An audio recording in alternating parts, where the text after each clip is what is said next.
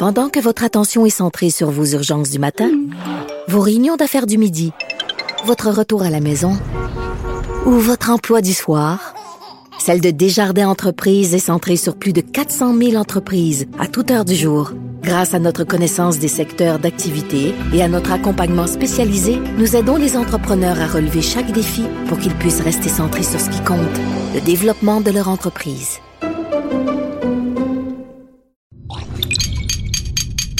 Cube Radio.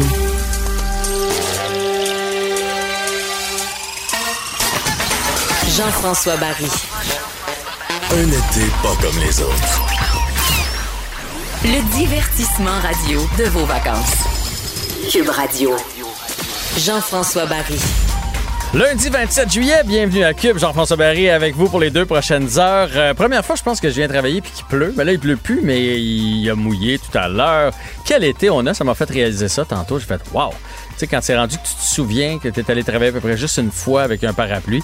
Euh, donc, euh, grosse journée aujourd'hui avec beaucoup de pluie, mais là, le soleil est sorti, l'humidité est au rendez-vous. On vous souhaite bonnes vacances. Plusieurs personnes toujours en vacances de la construction présentement. Je sais, là, si vous n'avez pas trop suivi l'actualité, ce que vous avez hâte de savoir, c'est le bilan du jour.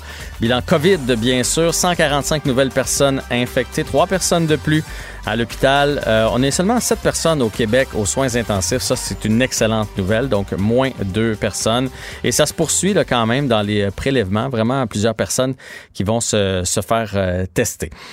Euh, autre chose qui a retenu l'attention aujourd'hui, c'est euh, bon le point de presse euh, du gouvernement du euh, Québec. C'est Geneviève Guilbeault, la vice-première ministre, qui était en tête de ce point de presse-là. Elle est revenue sur différents aspects, sur les gestes lors des manifestations anti-masques. Elle a dénoncé ça, bien évidemment. On peut pas être d'accord avec ses comportements. Qu'on soit contre le masque, c'est une chose. Mais je, je pense qu'il faut respecter les, euh, les, les gens, première des choses, puis il faut respecter le travail des journalistes. Je veux dire, si ces gens-là ont une couverture, ceux qui font des manifestations, c'est parce que les journalistes se déplacent. Ça a juste pas de bon sens de ce qui s'est passé euh, avec euh, les, les, les deux journalistes, le journaliste... les deux journalistes de, de TVA là, qui ont été victimes de, de- de toutes sortes d'injures. On s'est même fait lancer des objets. Euh, il y a même eu euh, deux garçons qui sont allés enlacer la journaliste de TVA euh, pour lui faire un beau câlin, pour lui montrer qu'il n'y avait pas de masque et qu'il était à, deux, à moins de deux mètres puis que ça leur dérangeait pas. Euh, vraiment, euh, ça n'a pas de classe, ça n'a pas sa place. euh, ça va avec le civisme, ça va avec... euh, bon sang qu'on se respecte pas présentement au Québec et que les gens sont prêts à, à tout, je dirais, pour euh, faire valoir leurs points. C'est un débat qui polarise énormément. Euh, bref, elle est revenue là-dessus. Évidemment, elle a dénoncé tout ça. Elle a aussi parlé de la Gaspésie euh, des, gens. On parle de civisme, là, des touristes qui vont en Gaspésie et qui cochonnent les, les plages de la Gaspésie, les endroits publics. Un si beau territoire qu'on a ici au Québec. Et là, parce qu'on est en vacances, on pense qu'on peut faire euh, n'importe quoi. Elle dit qu'elle va envoyer de l'aide à ces régions-là qui ont, peut-être pas justement assez d'aide pour euh, nettoyer, euh, avoir des poubelles, ce genre de trucs-là. Là. Elle dit que le gouvernement va envoyer de l'aide. Malheureusement, les vacances de construction vont être finies. Comme nous le disait la maire de Gaspé la semaine dernière, c'est booké jusqu'au 14 août. Après ça, c'est plutôt libre. Fait que je ne sais pas combien de temps ça va prendre à prendre des décisions, à envoyer des gens pour aider, mais il va peut-être être trop tard. Mais là où, là où je me questionne depuis tantôt, c'est que Aujourd'hui, elle a adressé, puis vous le savez, je l'adore, Mme Guilbeault. Je trouve que, à moi, en tout cas, elle, me parle. Quand elle me parle, je la, trouve bonne. Je la trouve bonne dans ses communications. Elle est, elle est parfaite. D'ailleurs, elle a étudié euh, là-dedans. Elle a géré de, de- de grandes crises. Si je ne me trompe pas, elle a géré euh, le déraillement de train. Elle a géré aussi l'incendie qu'il y avait eu euh, à l'île verte. Déraillement de train à, Lac-Mégantic, bien sûr. là. Mais aujourd'hui, je suis pas certain. Puis honnêtement, pour avoir, moi j'ai un fils de 15 ans, une fille de 17, donc ils ont ciblé les 15-34. Fait que deux, mes deux enfants sont là-dedans. Ma fille a un chum de 18, là, elle a des amis de 18-19, là, tu sais, vous savez ce que c'est à cet âge-là. Pas tant, là, mais un peu. Euh, J'en côtoie quand même un, un petit peu, là, qui ont un début vingtaine. Euh, puis depuis le début de la crise, que moi je trouve que le gouvernement ne s'est pas parlé à, nos, euh, à, cette tranche d'âge-là. Euh, ils les ont oubliés lors du déconfinement. Ça a été dans les derniers. Il faut, faut, faut essayer de se mettre dans leur bottine puis de se dire qu'eux autres, ils ont beaucoup perdu. hein. Puis là, je parle pas de mes enfants. Mes enfants sont super bien élevés. Je dis pas que les autres sont mal élevés, là, mais ils écoutent euh, les consignes euh, le, le plus possible. Euh, mais euh, moi, je dis toujours, mettons là, le jeune de 25 par rapport à ma mère. Le jeune de 25 qui a perdu pas mal plus pendant le confinement. Parce que lui, il sort, il voit ses chums, ses amis. Il a pas un coussin financier. euh, il a son paiement de, de voiture qui arrive. Il joue au deck hockey ou à, je sais pas, au billard ou peu importe. Euh, donc, il y a eu un gros confinement. Ma mère euh, a fait du jardinage, puis elle prend des marches avec sa sœur, puis ça, euh, au bout de trois semaines, ils ont donné le droit de faire ça. Là. Fait qu'elle a, elle pas perdu temps pendant le confinement. Puis c'est ce que c'est ce que j'essayais de, dire, puis je l'avais dénoncé sur les médias sociaux, dire pensez aux jeunes. Là, je, parle, je parlais surtout des jeunes ados, mais les jeunes début vingtaine aussi, tu sais, cégep, ça a été tout croche, l'université, tu sais, on les a barouettés un peu à gauche puis à droite, puis rapidement ils ont compris qu'ils font pas les sacrifices pour eux autres, parce que autres euh, les chances qu'ils attrapent le COVID puis qu'ils soient très, très malades sont minces. là. Puis ils l'ont compris. Le jeune de 25, il sait ça. Euh, puis le jeune de 25, ben écoute, présentement, il a le goût de faire du bateau. Tu sais, quand t'as un ami qui a un bateau, tu vas sur le bateau, tu fais pas comme, ouais, mais là, sur le bateau, si on est six sur ton bateau, on sera pas à deux mètres de distance. Ben non, le jeune, il y va en se disant, de toute façon, de toute façon... euh, tu sais, moi, je lis, c'est pas grave. Puis, anyway, ils sont un peu mêlés dans les règles, là, parce moment donné, on a fait, bon, deux mètres, mais plus jeune, c'est un mètre et demi. Puis encore plus jeune, c'est un mètre. Puis très, très jeune, ben, il y en a plus de distanciation. Puis si t'es en bulle, c'est pas grave, tu sais. Fait que, je trouve qu'on a beaucoup de difficultés à les, à les rejoindre. Et là, la- l'affaire qu'elle nous a sorti encore aujourd'hui, des grands-parents, ça colle plus ça colle plus. Moi, ça me touche. Ma mère, qui est une grand-mère, ça me touche parce que c'est ma mère. J'ai 44. Premièrement, j'ai peur, moi, de l'avoir parce qu'il y en a beaucoup là, qui, ben, peur.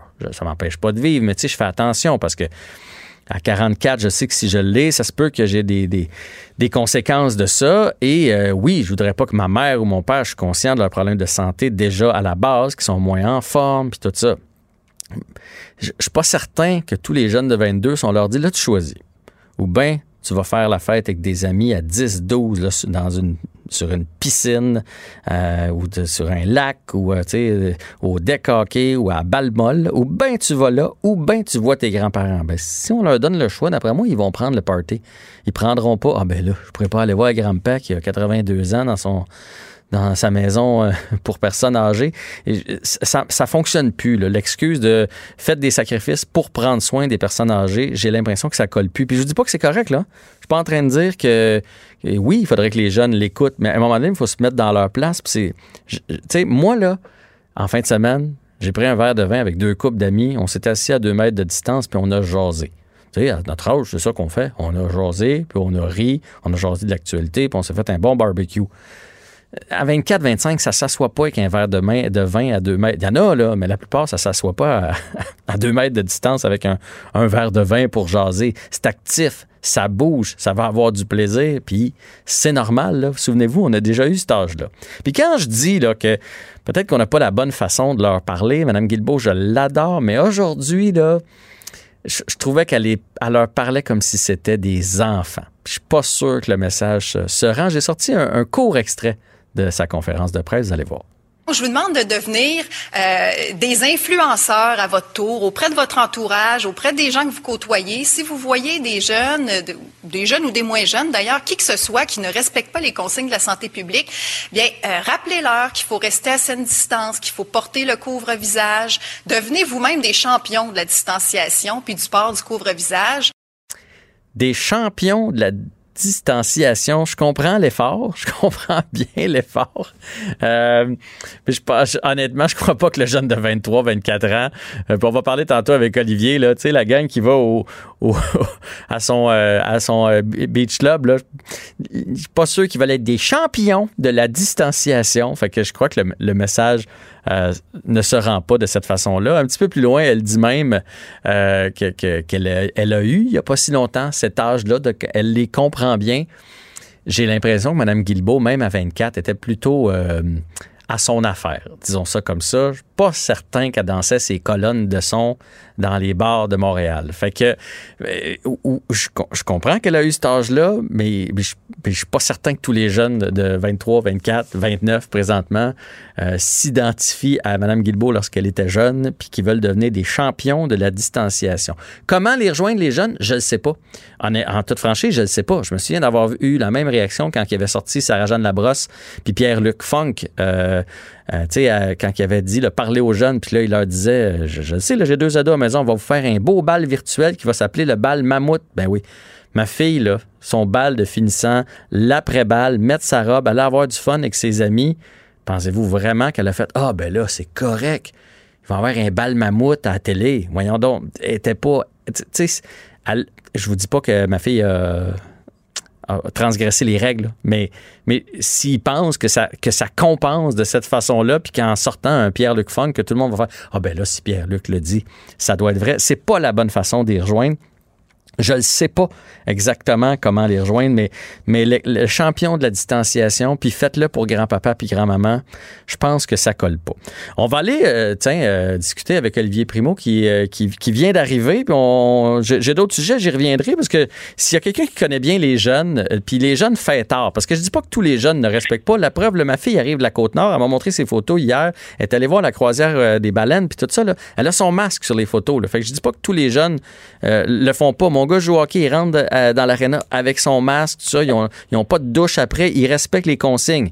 Mais tu sais, il y a toujours ceux qui respectent, puis il y a toujours ceux, puis je pense qu'il faut les comprendre, entre 25 et 30 qui ont envie de faire le party. Euh, puis s'il y en a un qui connaît bien les, jeunes qui ont envie de faire le party, c'est bien Olivier Primo. Salut Olivier. Bon, ça va? Ça va bien, toi? Ça va top shape. Je sais pas si tu as entendu ce que je suis en train de dire en ondes euh, sur le fait que j'ai l'impression que le gouvernement a de la difficulté, puis je comprends qu'on a des problèmes avec les 1534, c'est des vecteurs présentement de transmission, mais j'ai l'impression qu'on ne sait pas comment leur parler, qu'on ne sait pas comment les rejoindre, que l'excuse de faites attention parce que là, ou bien vous allez veiller, ou bien vous allez voir grand-papa.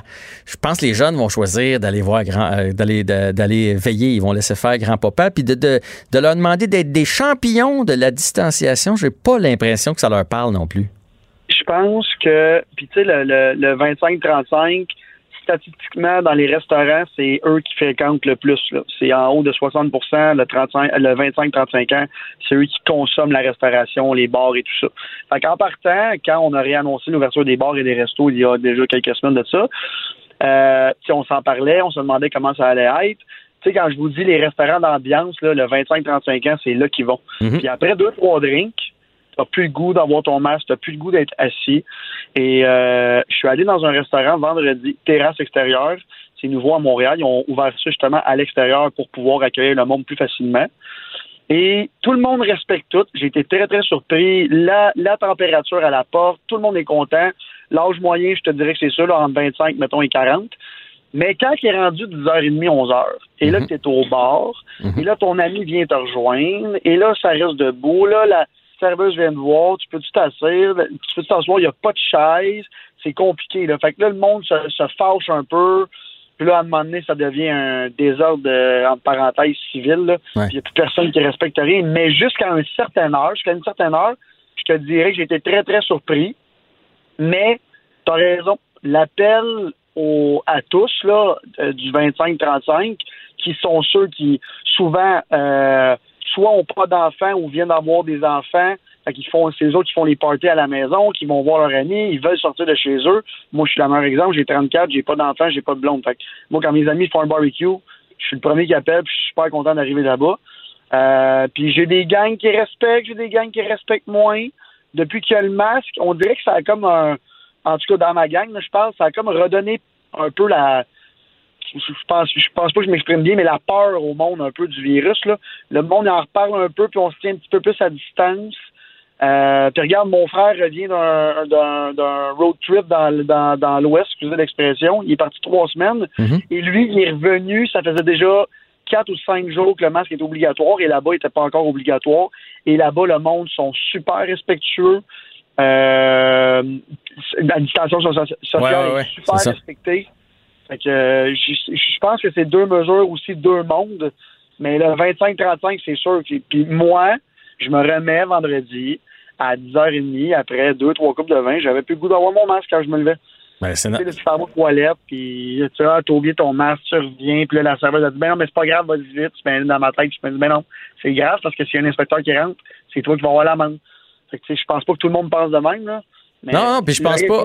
Je suis d'accord avec toi, je pense pas que c'est de la mauvaise volonté au, au départ. Mais tu sais, je donnais l'exemple tantôt, là, un jeune de 22 qui se fait inviter, son ami a un bateau. Il, fera pas comme Ouais, mais là, si on est 8 sur le bateau, on, va être à moins de 2 mètres, puis on risque de manipuler la même glacière à bière. Là, il, sais, il va y aller sans se poser de questions, puis il a envie d'avoir du plaisir. C'est- à la limite, c'est normal. tu sais. 100 puis on les voit là, de- de- depuis un mois et demi, là, les bateaux sont sortis, puis les îles sont pleines, puis les lacs sont pleins, puis je vois pas de police sur l'eau aller donner des tickets. Euh, puis genre, on en a, on en a vu là, des regroupements de bateaux, là, des 100 bateaux collés un à côté Ben oui. de l'autre, puis c'est le gros party, puis tout ça. Mais c'est comme ça à tous les, à toutes les fins de semaine. Là. Fait que tu vas-tu commencer à Écoute, c'est, tellement. Puis on, on le sait qu'on est dans une situation qui est jamais arrivée. Fait on dirait que personne personne comprend vraiment pourquoi on le fait, mais on le fait parce qu'on veut pas que rien referme. Mhm. Puis en même temps, là, gars, les cas recommencent tranquillement, pas, pas, pas vite à monter. On a les fameux conspirationnistes qui disent que ça n'existe pas. Euh, mais en même temps, il faut écouter, il faut mettre le masque, on nous le demande. C'est, par respect pour tout, le- pour tout, le, tout le, le monde, dans le fond, qu'on met le masque. Parce que bon, on va refermer. Regarde, Ouais. on l'a vu là. Euh, Il y a un gym à Terrebonne, il, il referme. Euh, j'ai vu, c'est des. euh, j'ai un blanc de mémoire, mais les piscines et les plages. C'est à Sherbrooke. Quel- À Sherbrooke, il y a une gang de, de, de lifeguards, de sauveteurs, euh, en, en bon français, c'est mieux, c'est mieux sauveteurs, Oui. qui, qui ont attrapé la COVID, donc on est obligé de fermer tout. Puis c'est toujours ça, c'est ça qui est triste, c'est quand il arrive un cas, ça ferme le commerce, ou puis s'il arrive plus de cas, à un moment donné, ça va fermer l'industrie. Tu sais, s'il y en a d'autres gyms, à un moment donné, ils vont fermer les gyms au complet. Fait que c'est comme tu le dis souvent, c'est toujours le 95% qui paye pour le Ouais. 5% Mais tu sais, si on revient aux plages, là, puis on en voit là au cas, puis toutes les plages sont bondées, puis on l'a vu en Gaspésie en fin de semaine là, que c'était une poubelle à ciel ouvert. Là. Euh, ça me- on est chanceux jusqu'à maintenant qu'il n'y ait pas eu de cas déclarés sur ces plages-là où on l'a- on l'a pas su. On l'a pas su, moi, je pense. Moi, je pense qu'on l'a pas su parce qu'à Sherbrooke, là, pour qu'ils prennent la peine de tout refermer, là, c'est ce monde-là, en fin de semaine, là, ils vont vouloir aller en quelque part, ils annoncent 40 degrés. Là. Mhm. Fait que les gens vont se déplacer de la ville, sortent de la ville, vont dans d'autres villes, tu sais, un peu comme s'est, qui s'est passé à Rawdon. Euh, puis tu sais, le monde qui j'étais au Beach Club en fin de semaine passée, il fallait que j'aille faire un chercher quelque chose. Et le, le la file d'attente pour aller à la plage d'Oka, ça fait cinq ans que je suis là, je l'ai jamais vu aussi longue. Sur l'autoroute, puis ça déborde. J'en doute pas. C'est sûr qu'il y a du monde qui ont été là, qui ont été contaminés, puis on ne le sait pas. Mais la seconde que ça va refermer, tout le monde va faire comme bon, OK, là, on paye encore pour les autres, mais en même temps, je veux dire, on est tous humains, là, puis il fait 40 dehors, puis on veut sortir. Là. Ben, Euh, tu sais, puis là, c'est parce que c'est des, des- Dans le fond, il y en a peut-être de la population là, qui l'ont eu sur les plages de Sherbrooke. C'est juste que là, c'est les sauveteurs. Donc, j'imagine que les autres, vu qu'ils travaillent, ils doivent passer un test ou je ne sais pas comment ils ont su qu'il y avait. Puis c'est pour ça qu'ils ferment, là. Mais il y a probablement des Oui. cas dans la population. Mais tu sais, en même temps, là, puis là, je sais pas comment ils l'ont eu, les sauveteurs, mais. Tu sais, entre, entre toi et moi, si, si c'est un paquet de sauveteurs qui l'ont eu, ça veut dire que peut-être qu'après leur journée d'ouvrage, ils sont allés justement faire euh, prendre un petit verre ensemble ou quelque chose. Mais c'est difficile de leur de les blâmer parce que tu sais, les jeunes présentement entre 16 puis 22, 23, 24, là, aller dans les cantines, dans les bars laitiers, dans les sauveteurs, dans. Eux autres, là, à- euh, dans les Canadian Tire, dans les épiceries, dans les Walmart, dans- ils sont partout, les jeunes, présentement. Ils côtoient des. Ils côtoient des milliers de personnes dans la journée. Fait que c'est dur de leur dire, là, quand tu vas sortir, euh, pas plus que 10, hein? Puis, tu sais, ils ont l'impression, ben oui, mais toute la journée, si j'avais eu à le pogner, là, je l'aurais pogné aujourd'hui dans tout le monde que j'ai vu. Tu me suis?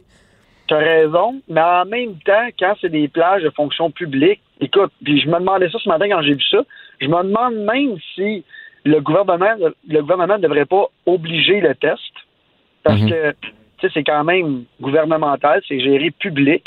Alors, prendre les responsabilités. Puis là, j'ai reparlé de la plage au cas parce que c'est à côté de chez nous, puis c'est une très belle plage, puis très fréquentée, puis je comprends que tout le monde veut y aller. Mais en, en, en- en même temps, c'est public. Fait que c'est une responsabilité énorme d'ouvrir une plage comme ça. Regarde, moi, en ce moment, j'ai le droit d'ouvrir pour 250 personnes. Je te l'ai dit la semaine passée, j'ai plein de promoteurs et j'ai pris la décision ce matin en parlant à mes, à mes partenaires. Est-ce qu'on va prendre le risque de, de que quelqu'un qui est venu au Beach Club avec 250 personnes, là, pas 4000 comme les plages publiques, les gros, les gros rassemblements, là, parce qu'on dirait qu'à la plage au cas, il n'y a pas de limite, ou au parc La Fontaine, ou peu importe partout. Est-ce que moi, je vais prendre la chance parce que le spotlight va être sur moi directement le lendemain? Ouais. Tandis que demain matin, ça arrive à Oka, ils vont fermer, ça va fermer là pendant une semaine ou deux, puis on va réouvrir, puis ça va fermer là. Là, euh, il y a plein de monde là, de Sherbrooke qui vont se déplacer. Je vais le répéter encore parce qu'ils vont. Toutes les villes avoisinantes qui ont des points d'eau en fin de semaine vont se faire submerger de visiteurs. là. ça va être sûr. Il annonce 40 degrés dehors. Là. Mhm. Et moi, je l'ai vu. Là. Quand, quand il y a une canicule à l'extérieur, moi, la semaine, ma plage familiale, elle est bondée, bondée, bondée, parce que ça refoule à Oka, fait qu'ils les envoient chez nous. Juste te dire comment il y a du monde. Fait qu'en ce moment, on est en COVID, le monde n'a pas le droit de sortir de chez eux, ils annoncent 40 degrés. Là, on veulent aller se baigner, puis je les Ben comprends. ouais. Il faut faire attention. Mais c'est ça, en fait, c'est ça. C'est, ça, c'est, la beauté de son message. Elle a dit Vous êtes libre. Vous pouvez faire toutes vos activités. Faites attention. Distanciation, port du masque, lavage de mains. Puis c'est ça qu'il faut, c'est ça qu'il faut se dire. Mais bon, euh, on reviendra pas sur le dossier. Là. Des fois, avec une petite bière ou avec des Ok. amis, on finit par, euh, on finit par oublier tout ça. Pour finir avec la plage, là, je te disais Ouais. que mon frère était dans l'Ouest, puis il m'a dit, Olivier, je sais pas si la mentalité là-bas, mais le monde sont tellement respectueux de l'environnement et tout ça là-bas. Euh, puis là, en ce moment, ils sont envahis là, par les par les campeurs, là, un peu comme mon frère là, qui est parti avec euh, avec une minivan un matelas gonflable en arrière. Mhm. Et tout le monde se ramasse parce que là-bas, premièrement, c'est extrêmement sévère. Si tu te fais attraper, c'est des milliers et des milliers d'amendes. Et là, en ce moment, on l'a vu, là, le cri du cœur des Gaspésiens, puis je les comprends. Mon frère, qui est un nouveau adepte du road trip, s'en va là en fin de semaine avec sa copine. Et il m'a appelé ce matin, il m'a dit T'as-tu vu qu'est-ce que ça a de l'air? Est-ce que tu penses qu'ils vont fermer la Gaspésie? Parce que là, je vois ça, les déchets, tout, tout le monde qui déferle là-bas. Là, on prend comme exemple la plage de euh, Sherbrooke qui a été contaminée puis tout ça. Le gouvernement demande des ressources pour avoir des euh, plus de, de sécurité sur la plage là-bas. Écoute, on s'en va vers un- une perte de contrôle totale. En tout cas, moi, c'est ce que je pense. là. Mais ils vont pas. En tout cas, moi, j'ai parlé avec le maire euh, vendredi passé de la Gaspésie. Je crois pas qu'ils vont, euh, vont fermer la Gaspésie parce que, tu sais, d'une main. D'une main, ils dénonçaient, ils dénonçaient tout ça, puis de l'autre, ils nous invitaient quand même à y aller parce que pour les, tu sais, on parle de Montréal là, qui, qui va avoir des faillites. Eux, là, les commerçants sont vraiment, autant sont déçus pour les plages et tout ça, là, sont contents. Ils sont en train de se sortir la tête de l'eau, sont en train de faire des provisions en, en vue d'une deuxième vague cet automne. Là. La Gaspésie, la Côte-Nord, le Saguenay, là, les commerçants sont sauvés là-bas. Là. C'est sold out. Il dit partez pas, il n'y a plus d'hôtel, il n'y a plus de camping, il n'y a plus rien. Partez pas en disant la Gaspésie, c'est grand. Il n'y a plus rien jusqu'au 14 août. En Gaspésie, c'est complet.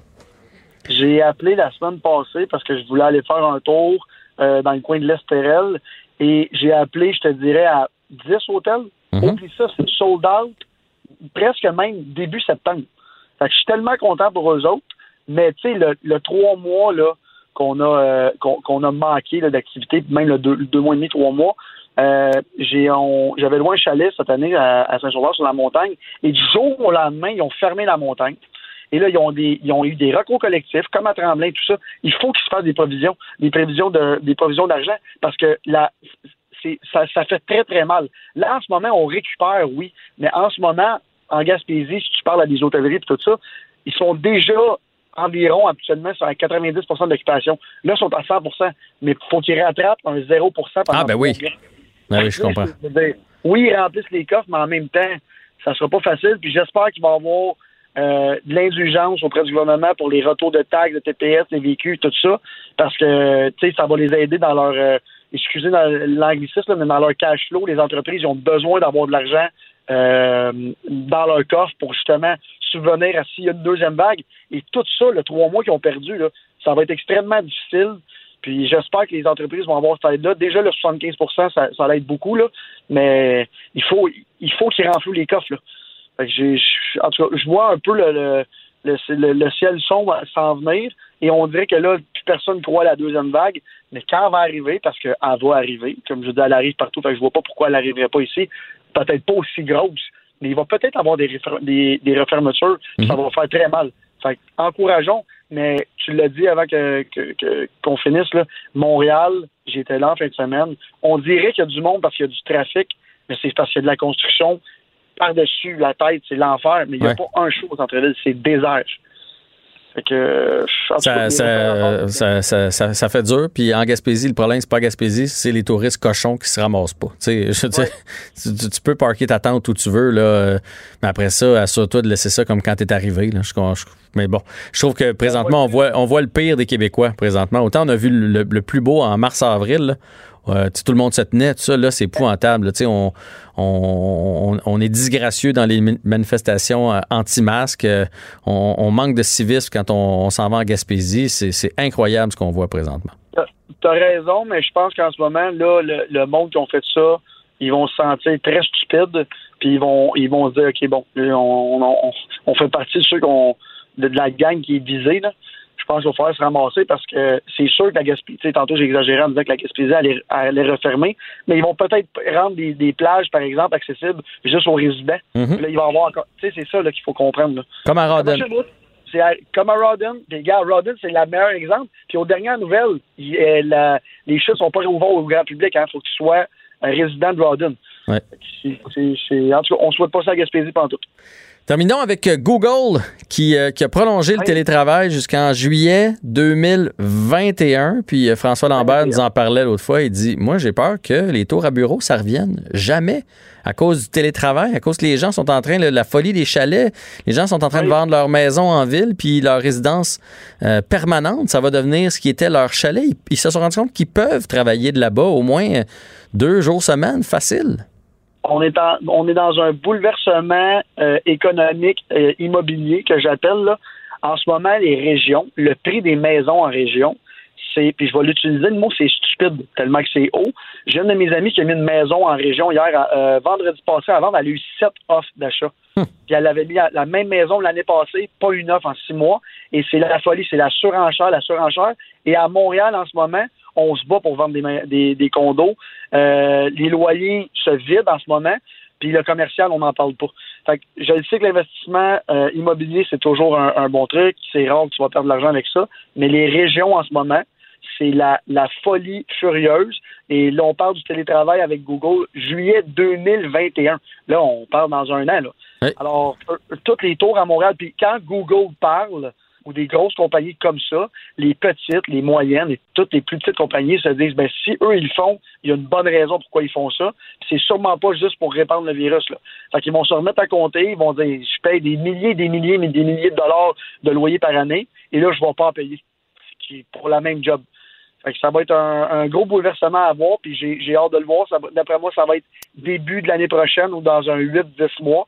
Parce qu'il y a beaucoup de compagnies qui ne retourneront pas à- au, euh, au bureau, ils vont rester en télétravail. Comme Ouais. les centres d'appel, tous ces trucs-là, ils n'ont pas besoin d'être au bureau vraiment. Fait que, euh, tu sais, quand tu as un nombre d'appels minimum à faire ou à répondre au service à la clientèle, tu n'as pas besoin d'avoir un patron en haut de toi. Tu as une liste à faire, puis si tu fais pas, tu le sais. Tu n'as pas besoin de te faire superviser à la maison ou au bureau.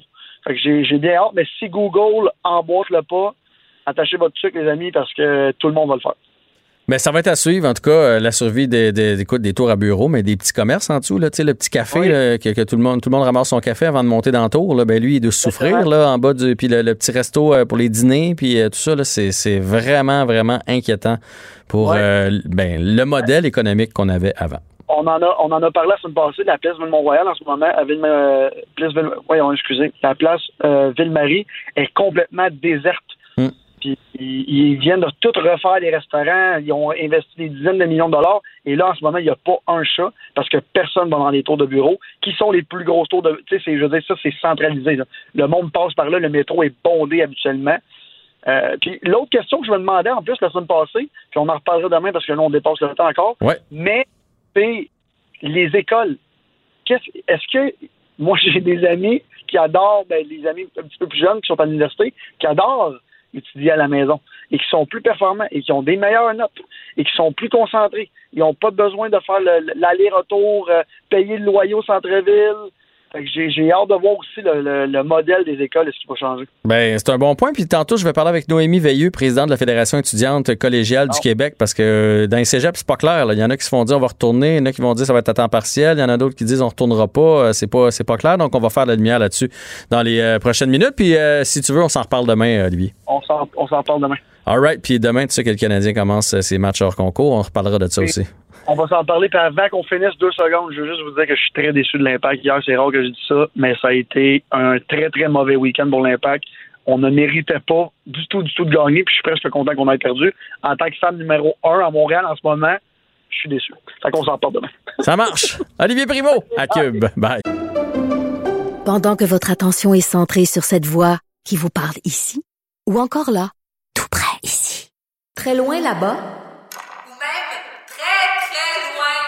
Celle de Desjardins Entreprises est centrée sur plus de 400 000 entreprises partout autour de vous.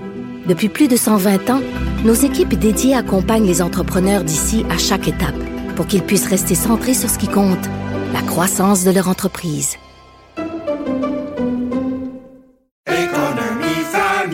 Ici Ricardo. Et Émilie, marchand d'IGA. On a envie de vous inspirer à bien manger. À moins de 5 la portion. Suffit de repérer les produits valeurs sûres et de les cuisiner avec une de nos recettes. Les valeurs sûres, c'est bien pensé, hein? Bien sûr! Détails sur IGA.net.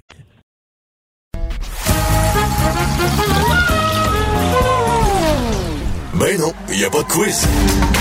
Mais Jean-François vous donne quand même les réponses à vos questions. Cube Radio. Un été pas comme les autres. Ça fait presque 20 ans que je fais de la radio et euh, dans chaque émission de radio, il y a toujours quelqu'un qui vient nous faire euh, le showbiz et généralement, c'est notre petit bout euh, amusant, c'est des nouvelles qui sont plus légères, on jase des nouvelles productions, blablabla. Cette année, Anaïs, cet été en tout cas, c'est c'est plus heavy dans le monde culturel. Et V, tu dis, c'est comme le jour de la marmotte, Jean-François. On dirait que les semaines se suivent et se ressemblent. Ça n'a juste aucun sens. L'été 2020, au niveau culturel, va avoir été marqué par la COVID et par les allégations euh, d'agression sexuelle. Oui, là, aujourd'hui, c'est Julien Lacroix. Ça a commencé euh, ce matin. Il a comme voulu réagir. Euh, avant l'article du Devoir. Là, je, je, je sais pas comment il a essayé de, jouer ça. Il sentait la, la, soupe chaude, évidemment. Puis euh, je suis pas certain que ça, ça lui que ça va lui porter. Euh, ben, comment je cherche, cherche, mes mots, mais ça va être, je pense pas que ça va être positif pour lui, là. Ah non, non, non. Puis au contraire, moi, je suis certaine que sa réaction lui a nuit. Donc là, pour vous situer, en début de journée, Le Devoir a euh, publié un article très étoffé. Il y a des détails, les lieux, le nom des victimes, le contexte. Alors, on parle d'agression sexuelle à l'égard de Julien Lacroix, d'inconduite sexuelle également. Ce sont neuf femmes qui se sont euh, ouvertes au devoir. Il y a notamment euh, l'ex-conjointe de Julien Lacroix. Il y a également l'humoriste Rosalie Vaillancourt. Et là, on parle de baisers non consensuels jusqu'à des relations sexuelles non consentantes. Et là, mhm. tout ça serait revenu, très survenu entre 2010 et 2019. Et là, comme je vous dis, c'est très, très clair là, ce qu'on retrouve dans l'article. Là, comme tu dis, Julien Lacroix a pris la parole sur Facebook. Je ne sais pas s'il a été aidé dans tout ça, mais j'ai lu les commentaires ce matin. Ça faisait maximum une heure, exemple, que ça avait été publié, et c'était des centaines et des centaines. Et là, on parle de milliers de commentaires, et tous ou presque sont extrêmement méchant à l'égard de Julien Lacroix qui raconte en fait là, sur Facebook qu'il a 27 ans, qui a fait des conneries dans sa courte vie. Et là, là, le devoir va trop loin. Plus tard dans le texte, il dit qu'il n'est pas un ange, mais pas un démon non plus. Et la phrase, Jean-François, qui passe pas, mais pas du tout, il dit depuis la plupart des événements qu'on me reproche seraient survenus quand j'étais mineur. Moi, je te dis ça, comment tu reçois ça? Ben non, c'est pas une raison. Mineur ou pas, tu peux pas forcer quelqu'un euh, à faire ce qu'elle a pas envie de faire. Fait que non, c'est pour ça que je te dis, je, je, sais pas comment il a voulu jouer ça, mais on dirait qu'il a envenimé, tu sais, au lieu de, justement dire je vais aller me faire soigner ou peu importe, là, la phrase classique de je regrette, je vais aller me faire soigner. Lui, il a voulu, on dirait qu'il, ben, accepte pas, qu'il qui comprend pas euh, la, gravité de, de, ses gestes, parce que dans le fond, il dit pas qu'il l'a pas fait, là. Il dit j'étais mineur. Exactement. Puis, on est loin de dénonciations anonymes euh, quand on n'a pas le nom euh, de la victime, les lieux. On n'est pas là, pas tout. Là. Honnêtement, de tous ces, les, euh, les, dénonciations qui ont été faites dans les dernières semaines, depuis le début, je vous dirais, là, de cette deuxième vague de dénonciations, c'est clairement celle qui est la mieux montée, la plus étoffée. Et comme tu dis, Julien Lacroix a tenté, on dirait un peu de, de s'en sauver, contrairement à une Marie-Pierre Morin qui est allée de l'avant en disant, écoutez, je reconnais avoir fait des erreurs. Et on a vu ensuite une vague quand même d'amour à l'égard de Marc-Pierre Morin. Là, c'est complètement le contraire. On a justement un Guy Lepage qui a réagi aujourd'hui sur les médias sociaux, notamment sur Instagram, bon, pour dénoncer les patterns, les menaces faites aux victimes. Il termine en disant note, deux points. J'étais mineur, moi aussi. Vient surclasser l'expression juste une fois au chalet dans le, palmarès, dans le des excuses poches. Et c'est vrai, le fameux j'étais mineur, là, c'est, excusez-moi l'expression, mais tirer une balle dans le pied, je veux dire, ça ne passe vraiment pas aux yeux de l'opinion publique. Et là, mm. justement, on a décidé, euh, ben, il a été largué par son agence, qui est un groupe, le groupe Faneuf. Euh, du côté de Télé-Québec, on a retiré la web-série. On parle de sexe. À Radio-Canada, on a fait le ménage, je vous dirais, dans euh, tout ce qui est apparition de Julien Lacroix Donc, on a décidé, parce qu'il y a Projet 2000, il y a les Gémeaux, là, Jean-François qui s'en est, puis on a vu justement, notamment avec les galas artistes, les, euh, plusieurs artistes qui ont été retirés littéralement des nominations. Là, il y a Projet 2000 qui est en nomination aux Gémeaux euh, dans plusieurs catégories, mais on a décidé, exemple, de laisser Projet 2000 sur la plateforme de ici tout.tv, même son cloche pour les prodiges, parce qu'on veut pas punir l'équipe et je pense que les, les gens ont appris avec la faille. T'sais, on peut pas, on s'en est parlé, toi et moi, à maintes reprises, on peut pas retirer ça. Il y a tellement de gens qui ont travaillé là-dessus. Donc, on a décidé euh, de laisser les, les, projets où plusieurs acteurs et euh, producteurs travaillaient comparativement à une apparition, exemple, de Julien Lacroix, le seul à la télé, exemple, aux premières fois. Et là, ce que, ce que pour les gens qui nous écoutent, là, c'est important de dire qu'il y a vraiment une différence entre toutes les dénonciations qu'on a vues sur le web, euh, pas toujours signé, euh, un peu anonyme, versus le dossier qui a été monté par le devoir. C'est un dossier sérieux dans lequel neuf personnes parlent. On n'est pas à la même place on n'est pas à la même place. Et dans le texte écrit sur Facebook plutôt ce matin, Julien Lacroix dit ne pas euh, avoir eu la chance de, s'expliquer. Dans le devoir, la journaliste dit avoir tenté à plusieurs reprises de parler avec Julien Lacroix. Et là, beaucoup de gens ont écrit à Julien Lacroix, ben là, écoute, le nom des victimes, euh, on t'a dévoilé vraiment, tu vois, comme nous l'article, explique-nous maintenant c'est quoi ta version? Et là, évidemment, ben, Julien Lacroix n'a pas réagi par la suite et a décidé de se retirer pour un certain temps, mais honnêtement, on n'a pas fini d'en entendre parler euh, de celle-là parce que c'est vraiment un des plus gros dossiers là, depuis mhm. euh, fort longtemps, je vous dirais. Ouais. Bien de voir aussi s'il y a des gens qui vont commencer à éplucher ces numéros parce que moi, mes enfants l'aimaient beaucoup, Julien Lacroix. je ne sais pas aujourd'hui leur code d'amour et les où, c'est pour ça que je dis aimait. Mais euh, moi, je, moi je, des fois, ça me faisait capoter que mes jeunes écoutent ça parce que c'était plutôt explicite et il en faisait des blagues un peu de, de, de ça, là, tu sais, si la fille veut pas, des affaires comme ça. Il y, en, il y en a des blagues comme ça dans différents numéros de Julien Lacroix. Fait que j'ai bien, j'ai bien hâte de voir comment ça va se terminer, toute cette histoire-là. Et aussi hâte de voir, on dirait, qui va être le prochain nom sur la liste, hein, parce que on a comme l'impression qu'il en sort un ou deux par semaine. Ben, tu as tout à fait raison. Puis pour avoir vu la première de Julien Lacroix, mon copain et moi, Jean-Philippe, on a eu la même réaction de ce que tu viens de dire, euh, Jean-François. En, soi, on a passé une belle soirée, mais il y avait des enfants dans la salle. Et à quelques reprises, on se disait, hey, puis moi, je connaissais Julien Lacroix surtout que sur le web. C'était la première fois vraiment mhm. que je le voyais en, spectacle. Et justement, certains numéros sur le web, avec exemple un Martin Matt, c'est plus grand public, mais là, tu as raison que dans la salle, il y a beaucoup d'allusions au sexe. On parle de drogue. C'est complètement, on était complètement ailleurs. Mais moi, par moment, je me disais, oh boy, je ne voudrais pas nécessairement être accompagné, exemple, de ma, de ma nièce euh, qui a 9 ans et qui aime Julien Lacroix parce que c'est pas un spectacle du tout qui s'adresse à elle. Et ben, comme tu dis, à chaque semaine, on a l'impression, là, c'est ça, à chaque lundi, on se pose la question, bon, quelle, quelle tête va tomber euh, cette semaine? Donc, mais en tout cas, Julien Lacroix, euh, c'est un dossier qui va faire énormément jaser. La journaliste a fait tout un travail. Oui, puis honnêtement, c'est plate, là, mais c'est important que, comme moi, mon fils, là, qui le trouve très drôle, euh, puis on a beaucoup parlé de faire l'éducation des jeunes garçons, ben c'est important qu'ils sachent que ces propos-là, on ne peut pas y tenir, même sous le sceau de l'humour. Aujourd'hui, aujourd'hui, ce qui arrive, ça va faire réfléchir euh, tout le monde, puis j'espère que ça va faire réfléchir les, les jeunes aussi. Terminons avec euh, deux nouvelles euh, un peu plus joyeuses, si on peut dire ça comme ça, parce qu'au moins, c'est des, des projets qui vont voir le jour, même si le premier a quand même un lien, hein, un lien avec toute cette histoire. Ça s'appelle le consentement. Ben oui, j'ai vu ça arriver aujourd'hui sur les médias sociaux. Je me disais, ben voyons donc, ça arrête plus. Donc, le consentement livre de Vanessa Stringora qui euh, revient en fait euh, sur son histoire sous l'emprise euh, qu'elle a vécue pendant plusieurs années de l'écrivain français Gabriel Matineff. C'est un livre qui est paru le 2 janvier cette année. 180 000 exemplaires ont été vendus dans un court laps de temps. Donc, elle raconte alors qu'elle avait 13 ans, elle qui était sous l'emprise de cet auteur 36 Ils ont eu évidemment des relations sexuelles ensemble dans les années 80. Et au lendemain de l'apparition de ce livre-là, il y a eu une grosse enquête en fait pour viol qui a été euh, ouverte par la justice française parce que ce n'était pas la première.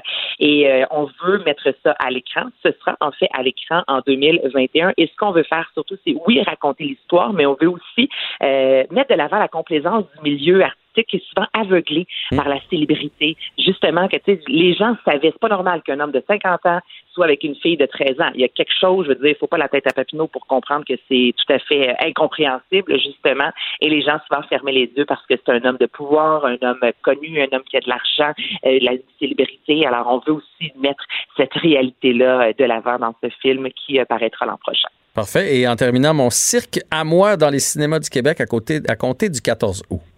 Ben oui, là, ça, c'est la bonne nouvelle, la chronique. Là. Ta-da-da-da, ta-dam! La, la nouvelle sourire.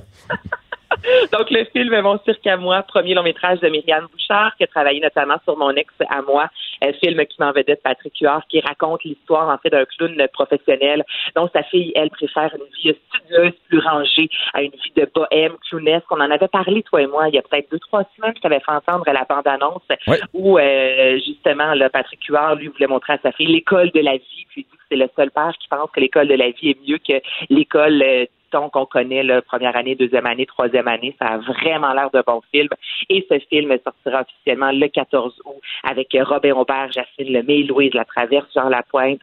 Ça a l'air excellent, ce film-là drôle et touchant à la fois. Donc, ça prendra la fiche d'environ un mois au Québec. Anaïs, un grand merci de, de t'être fait la porte-parole aujourd'hui de tout ce qui s'est passé dans le showbiz et on se reparle demain.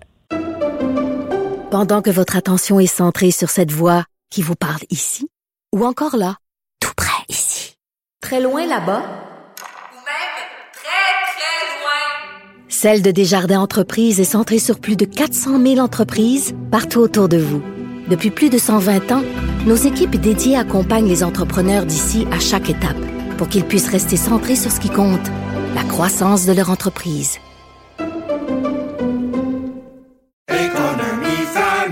Ici Ricardo. Et Émilie, marchand d'IGA. On a envie de vous inspirer à bien manger. À moins de 5 la portion. Suffit de repérer les produits valeurs sûres et de les cuisiner avec une de nos recettes. Les valeurs sûres, c'est bien pensé, hein? Bien sûr! Détails sur IGA.net.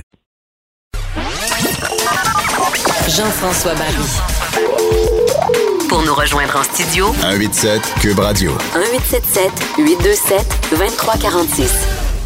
Eh ben, je ne sais pas si c'est parce que le mois d'août s'amène dans les euh, prochains jours, mais on commence à parler, ça fait plusieurs fois que je l'entends, de la rentrée étudiante, comment ça va se passer au primaire, comment ça va se passer au secondaire, au cégep, à l'université? Et la situation des euh, cégeps retient notre attention aujourd'hui. On va en parler avec Noémie, Noémie Veilleux, présidente de la Fédération étudiante euh, collégiale du Québec, qui représente près de 78 000 étudiants. Bonjour Noémie. Bonjour, ça va bien? Ça va bien, et vous? Ben oui, ça va bien. En fait, merci, je, je, ma mère m'a appris à dire vous, mais c'est correct si je te dis toi, Noémie? Absolument. Je pense que tu es un peu plus jeune que moi, n'est-ce pas? c'est un fait.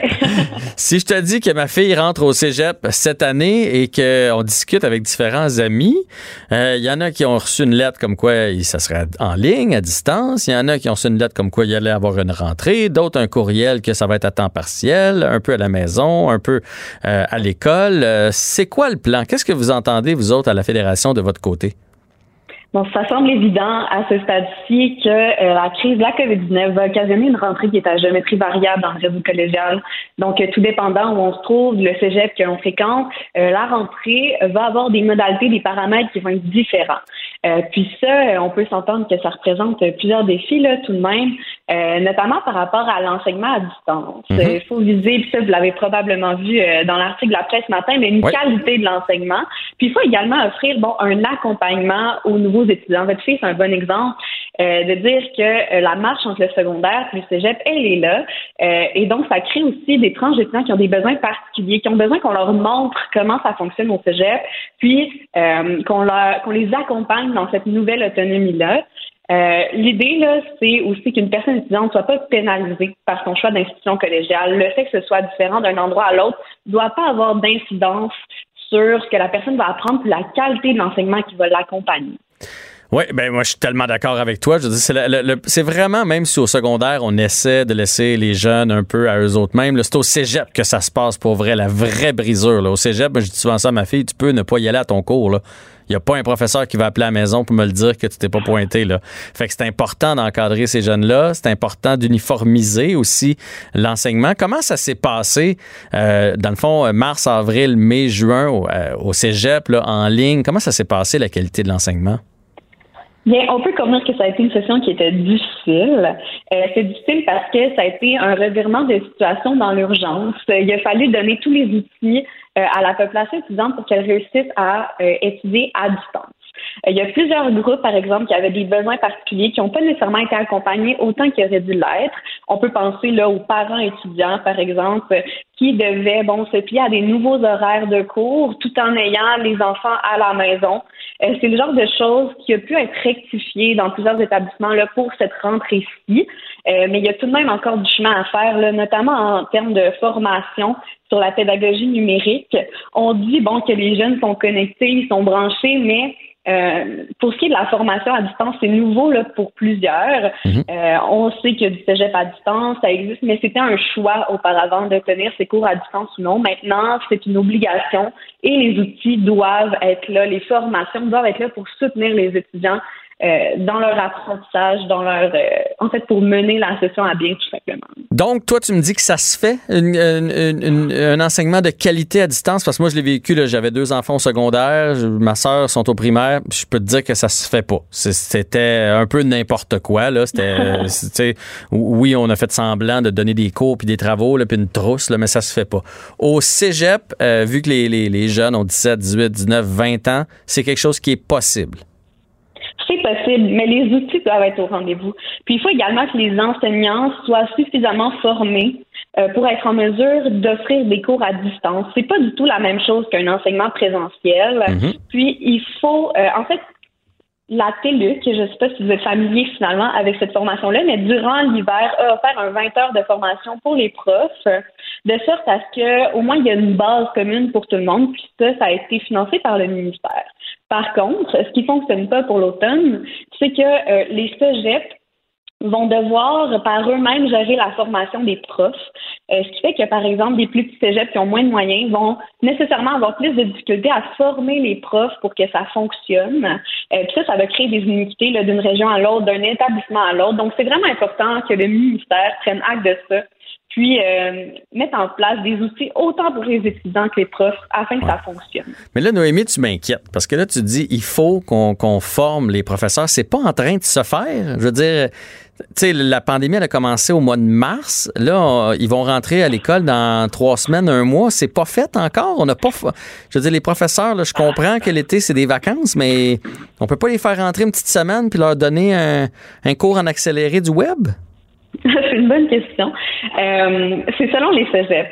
La plupart des enseignants ont été formés, ont les formations pour le faire, mais il y en a d'autres euh, qui n'ont pas pu se libérer ou trouver le temps euh, pour des questions financières. Un cégep qui a peu de moyens parce que, comme vous savez peut-être, euh, les cégeps sont financés notamment, là, oui, par des fonds fixes, mais aussi selon le nombre d'étudiants qui fréquentent l'établissement.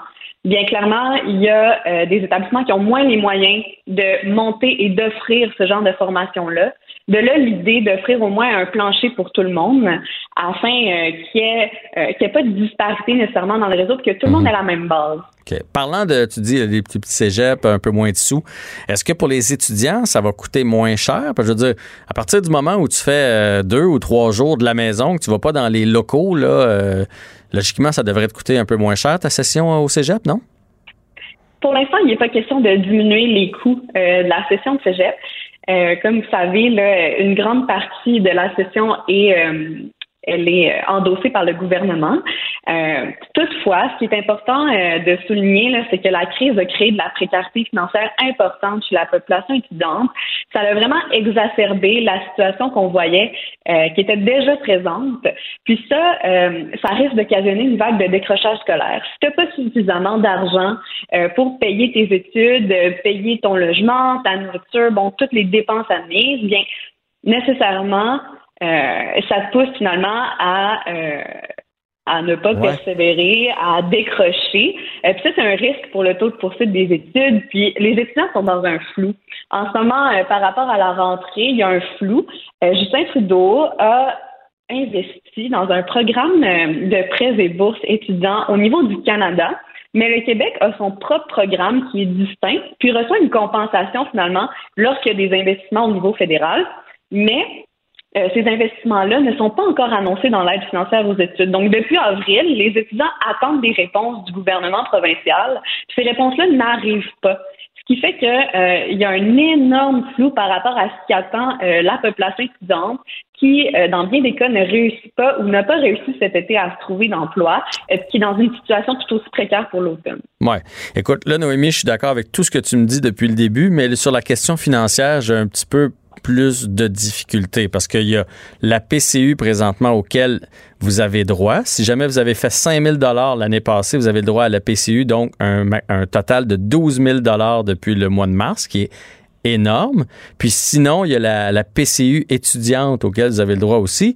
Fait que j'ai de la, je comprends pour les prêts et bourses, mais j'ai de la difficulté à comprendre présentement comment un jeune peut avoir moins d'argent dans ses poches que l'année passée à pareille date. Vous savez, c'est pas parce qu'on est jeune qu'on n'a pas de responsabilité financière. Ouais, mais avec 12 000 dollars, avec 12 000 dollars de PCU, puis vous avez le droit d'aller chercher un 1000 dollars par mois en plus en travaillant à temps partiel, ça, ça fait quand même 18 000 dollars pour 5 mois, le 6 mois, c'est quand même beaucoup, non? Oui, mais là, vous parlez du meilleur des scénarios. Il y a plusieurs étudiants, par exemple, la population étudiante internationale, qui n'a pas accès à ces programmes d'aide euh, là, puis qui doit euh, se trouver un emploi, puis qui doit subvenir à ses propres besoins en pleine crise économique. Euh, ces personnes-là existent. Puis oui, bon, vous présentez, si on veut, là, le cas parfait de la personne qui a reçu l'aide gouvernementale, mais ça, ça ne s'applique pas à tout le monde. Mais, Donc, ces risques-là de précarité, ils sont présents. Mais écoute, je, ça me tente pas de m'obstiner avec toi. mais, mais je veux dire, qui, à part les étudiants étrangers, tout le monde au Québec euh, à 15 ans, à, partir de, du moment où tu as fini ton secondaire, ont le droit aux 1250 par mois là, présentement. Et tout le monde peut s'inscrire à ça, non? Je, je, fais pas erreur, là.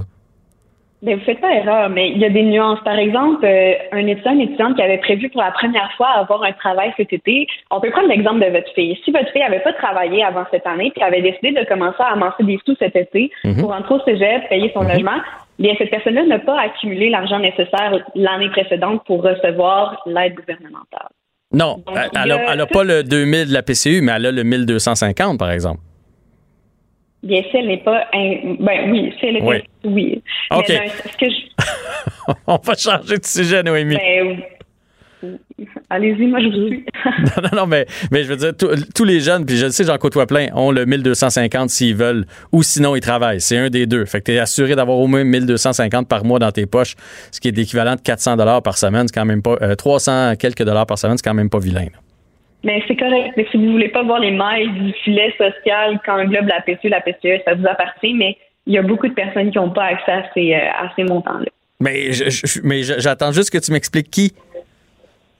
Mais il y a des personnes, par exemple, qui euh, travaillent par compensation financière et non pas par salaire. On peut penser à, par exemple, en recherche, ce genre de choses-là, des stages qui reçoivent des bourses, mais ça compte pas comme un revenu, donc techniquement, ils n'ont pas accès. C'est des petites nuances comme ça euh, qui font que plusieurs personnes n'ont pas, euh, malheureusement, pas accès à ces programmes-là. Je comprends. Puis dernière question, est-ce qu'ils vont est-ce que la session va être plus courte? Est-ce qu'on va couper des cours, euh, tu sais un petit peu moins de français, euh, pas d'édu, euh, le cours de philo finalement euh, va prendre le bord un peu ou on s'enligne sur une session normale, le point de vue académique? Les sessions vont être normales, entre guillemets, mais il y a plusieurs établissements qui vont raccourcir le nombre de semaines. Il y a eu un assouplissement dans le règlement qui va régir les études collégiales qui fait que, au lieu d'aller dans le environ 80 jours, on peut aller à 60 jours dans la session, euh, puis condenser la matière sans euh, excessivement là, augmenter la charge de travail. L'idée, c'est d'aller directement à l'essentiel, euh, puis de mener à bien les cours comme on l'aurait fait normalement, donc de respecter les devis ministériels puis les compétences à atteindre tout en le faisant d'une manière optimale. Excellent. Ben Noémie Veilleux, présidente de la Fédé- Fédération étudiante collégiale du Québec, merci de nous avoir apporté lumière à la situation des cégeps et des euh, collèges à travers la province, en espérant que ça se règle pour le mieux, surtout au niveau de, de l'enseignement, là, pour offrir une qualité d'enseignement euh, qui va être juste, équitable, et qui va être euh, de bonne qualité pour tout le monde. Pendant que votre attention est centrée sur cette voix qui vous parle ici, ou encore là, tout près ici, très loin là-bas, Ou même très, très loin. Celle de Desjardins Entreprises est centrée sur plus de 400 000 entreprises partout autour de vous.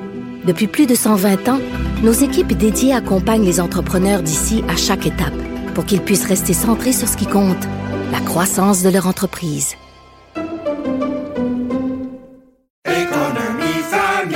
Ici Ricardo. Et Émilie, marchand d'IGA. On a envie de vous inspirer à bien manger. À moins de 5 la portion. Suffit de repérer les produits valeurs sûres et de les cuisiner avec une de nos recettes. Les valeurs sûres, c'est bien pensé, hein? Bien sûr! Détails sur IGA.net.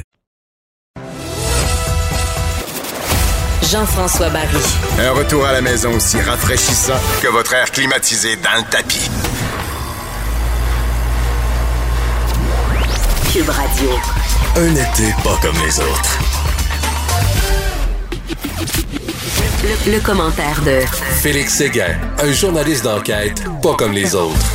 Très heureux du retour de Félix Séguin avec sa chronique Crime et Société. Il m'a abandonné, pendant deux semaines. Bonjour Félix. Bonjour Jean-François, je suis content de te retrouver aussi. Et puis, euh, écoute, je, je, je, je reviens vers toi en courant. Ben oui, hein. suis heureux de reprendre le collier. Ben écoute, t'as eu, t'as eu des, des vacances et t'as travaillé aussi dans l'émission de Pierre Nantel le matin, là. Fait que je comprends ça, mais je suis content. J'aime bien notre euh, segment ensemble. Euh, T'es, t'es vraiment excellent pour couvrir euh, cette facette de la société. Et on va commencer avec les taux qui se resserrent autour du courtier Mathieu Jonca, qui, euh, bon, euh, ça a un lien là, avec les- le vol de données chez Desjardins. Lui, il a pas volé des, de- des données, mais il les a achetées. C'est ce que je comprends. Oui, c'est ce que euh, c'est ce que son, son association euh, professionnelle croit, en tout cas. Puis c'est ce que la Sûreté du Québec croit. Tu t'en rappelles, il y a un tout petit peu plus d'un an, il y avait une annonce qui, euh, qui glaçait le sang de plusieurs personnes, qui en inquiétait d'autres. Euh, 4,2 millions de Québécois s'étaient vus dérober leurs données personnelles, les profils qu'ils avaient chez Desjardins, cette institution financière. Et euh, plus les mois ont passé, plus on a mis, on a dessiné les contours de cette affaire-là. Et là, on a su que l'homme qui a volé les données chez Desjardins était un employé, Sébastien Boulanger d'Orval, qui, lui, les aurait revendus à une autre personne qui, elle, les aurait distribués et également revendus à la pièce à un autre groupe euh, de conseillers financiers, notamment de la région de Québec, et la personne que l'OACIQ, donc euh, l'organisme, le syndic du comité de discipline euh, des courtiers, en fait, là, croit que Mathieu Jonca, un gars que j'avais rencontré d'ailleurs euh, dans un reportage sur cette affaire-là, ben, a acheté une partie de ces données-là, puis ce que euh, l'OACQ est en train de faire avec lui, c'est qu'elle a porté plainte contre lui. D'abord pour avoir fait l'acquisition des données. euh, et aussi pour s'être classé en conflit d'intérêts, parce que tu comprends que M. Jonca, lui, euh, des fois, il prêtait de l'argent à des gens, mais il était euh, aussi euh, le courtier en, en hypothèque ou en prêt, mais la personne qui prêtait, c'était lui aussi. Donc, il était à la fois l'emprunteur et le prêteur. Il y avait un double chapeau, là. Il y avait un double chapeau, d'une part, puis d'autre part, je veux juste décrire un peu la personnalité de M. Jonca comme on la connaît, puisque nous l'avions rencontré dans le cadre d'un reportage euh, pour l'émission JE avec mon collègue Denis Thériault, et euh, il était tout près de sa maison luxueuse à Lac-Beauport, et nous le cherchions. Et nous lui avions demandé à cette époque-là, pouvez-vous nous indiquer si M. Mathieu Jonca est chez lui? Et il nous avait dit, avec un petit clin d'œil, en pleine caméra, oui, il doit être chez lui. Alors, c'était lui, Mathieu Jonca, qui nous parlait. Alors, il se, mo- il se moquait en fait un peu euh, de nous. Il avait Ah un ouais? air moqueur, un air narquois. narquois. Et puis, euh, euh, je veux juste te dire aussi, pour continuer à dessiner sa personnalité, justement, ce que l'OACIQ a retenu également, c'est que euh, plusieurs emprunteurs qui les ont contactés, qui ont contacté mon collègue euh, Hugo Jonca au bureau d'enquête aussi, c'est lui qui signe cet article aujourd'hui, affirme que M. Jonca prêtait à des taux d'intérêt de 30 Aïe, aïe. 30 là, tu le sais, comme moi, c'est plus qu'une carte de crédit. Là. Mhm. Il y a notamment l'histoire de, ce, euh, de cet homme-là qui, qui est pris à la gorge, en fait, et, euh, et à ce moment-là, ben, il ne peut plus rembourser ses, ses dettes. Alors, il va faire affaire avec euh, M. Jonca euh, et il va lui proposer une solution qui lui paraît correcte. C'est un homme de belle chasse et tout ça. Et chez le notaire, il se rend compte qu'il charge 30% d'intérêt et il se rend compte que le chèque de 18 895 qui lui est fait pour rembourser sa dette va lui coûter 26 000 à rembourser. T'imagines? Alors, je voulais juste en parler. C'est important de ne pas laisser euh, dans l'ombre ces gens-là qui, notamment, prêtent à des taux qui sont pas usuraires. Le taux d'intérêt qu'ils chargent est légal, mais ça précise que c'est beaucoup. Hein? Ah oui, c'est énorme. Puis ça fait, tu sais, sur la vie de quelqu'un, là, c'est, c'est, c'est, c'est long payer ta maison. Ça fait en sorte que, après ça, quand arrive le temps de payer ta voiture, ton épicerie ou toute autre chose, là, tu, tu, tu tournes en rond, là. Tu t'en sors pas. Fait que, donc, C'est Mathieu. jamais des gens, c'est, tu sais, rendu là, Jean-François, c'est pas parce que t'as de l'argent, c'est parce que t'en as besoin. Ça, t'as fait des, des mauvais investissements, t'as eu des mauvais prêts, t'as eu des, t'as eu aussi, euh, bon, des, des soucis, tu as eu des imprévus, tu as Ah, eu tu des peux- drames, des maladies, puis là, Exact. t'as besoin, euh, t'as besoin de redevenir kiff-kiff avec tes créanciers, puis tu proposes des solutions, puis pour ça, ben, tu tournes vers des gens si t'as pas un bon crédit, qui vont te financer pour ça. Puis c'est là où, où ce type de personnage arrive. Alors, qui, qui profitent de- du malheur euh, des autres. hein. C'est comme ça qu'ils font leur argent. Donc, on Mathieu Jonca, dossier à suivre. Euh, parlons maintenant des manifestations anti-masques à Montréal. Euh, toi qui es journaliste, j'imagine que tu as été touché par ce qu'on a vu, là, le reporter Yves Poirier et Karianne Bourassa qui se sont fait assaillir par les manifestants hier. J'étais fâché, surtout. Fâché, interpellé, concerné, euh, et je euh, aussi me fais le devoir de t'en parler, en commençant par la manifestation de Québec, dont voici d'ailleurs un extrait. C'est euh, déroulé hier. On va se prendre en main, on va conscientiser nos prochains et on va également désobéir civilement si ça nous le dit. T'as pas de bon sens de tenir un discours comme ça. Ben, écoute, la vérité, Jean-François, c'est que selon le dernier sondage, le dernier CROP, si je ne m'abuse, il y a 14% des gens au Québec qui sont contre le port du masque obligatoire dans des lieux où la distanciation sociale est impossible et dans des lieux fermés. Alors, ce n'est pas marginal, 14% affirme même la maison de sondage CROP. Alors, ces gens-là se sont rassemblés, euh, entre autres, et puis ils ont donné, si tu veux, euh, ils ont donné écho à plusieurs discours qui sont conspirationnistes, à plusieurs aussi théories complotistes, et ils en ont également profité pour deux d'entre eux pour euh, faire une accolade tout à fait non sollicitée à ma collègue Karianne Bourassa. Vous avez sûrement vu les images maintenant qui était là pour faire son job. Elle était en onde et deux costauds qui se reconnaissent maintenant. On en a identifié un, Jean-François Mongrain, de la région de Québec, là, qui sont venus, qui l'ont pris par la taille. C'est pour ça que je, je ben, enfin, je, je crois qu'on ne doit pas hésiter à, à utiliser l'expression pelotée. Elle a été pelotée par euh, par ces deux euh, ces deux individus-là. Et écoute, elle a, elle- a réagi de manière impeccable. Elle a Oui. fait- continué à faire son travail et sa, sa, sa- sa prestation en ondes, si tu veux, euh, avec beaucoup de sérieux. Elle s'est pas laissée te décontenancer, mais c'est de nature à te, à te à t'agresser, cette affaire-là, quand tu ne t'entres pas dans la bulle d'une journaliste comme ça ou d'un journaliste. Non. Tu la prends pas par la taille. Tu la touches pas. tu sais, c'est pas. Et aujourd'hui, le Jean-François Mongrain en question, l'un des deux, euh, l'une des deux personnes. Est-ce qu'il s'excuse ou quelque chose comme ça? Est-ce qu'on en sait un peu plus sur lui? un peu. Oui, il est désolé, il est aussi désolé que pour lui aussi, là, ça prend des proportions hors de contrôle. Puis c'est un vrai cauchemar pour nous aussi, il ne faut pas l'oublier. Puis il, minimise un peu, pour tout dire, euh, ce qui s'est passé là. Et, et juste ça, le fait qu'il minimise un peu tout ça, ben ça, dit beaucoup peut-être sur sur l'époque. Euh, quand on en parlait sur les réseaux sociaux, euh, il y a quelques heures de ça, je voyais même des gens qui se disaient Ouais, mais peut-être que Karianne euh, s'est fait peloter justement par quelqu'un qu'elle connaissait, mais ne serait-ce peut-être qu'une grande mise en scène ou tout ça.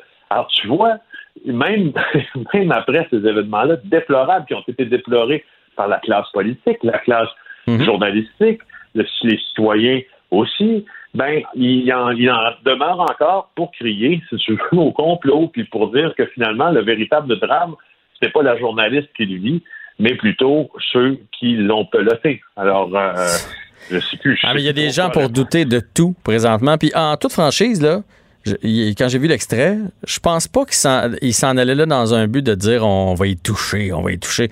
Je pense qu'il voulait montrer on n'est pas à deux mètres de distance puis on a un on n'a pas de masque. Je pense que c'était ça le, le but premier, mais ils n'ont pas réalisé l'impact du geste. Ils n'ont pas réalisé l'image que ça donnait de voir ces deux colosses l'enlacer contre son gré. Surtout avec toute la vague de dénonciations partout. C'est incroyable le, le timing des deux événements.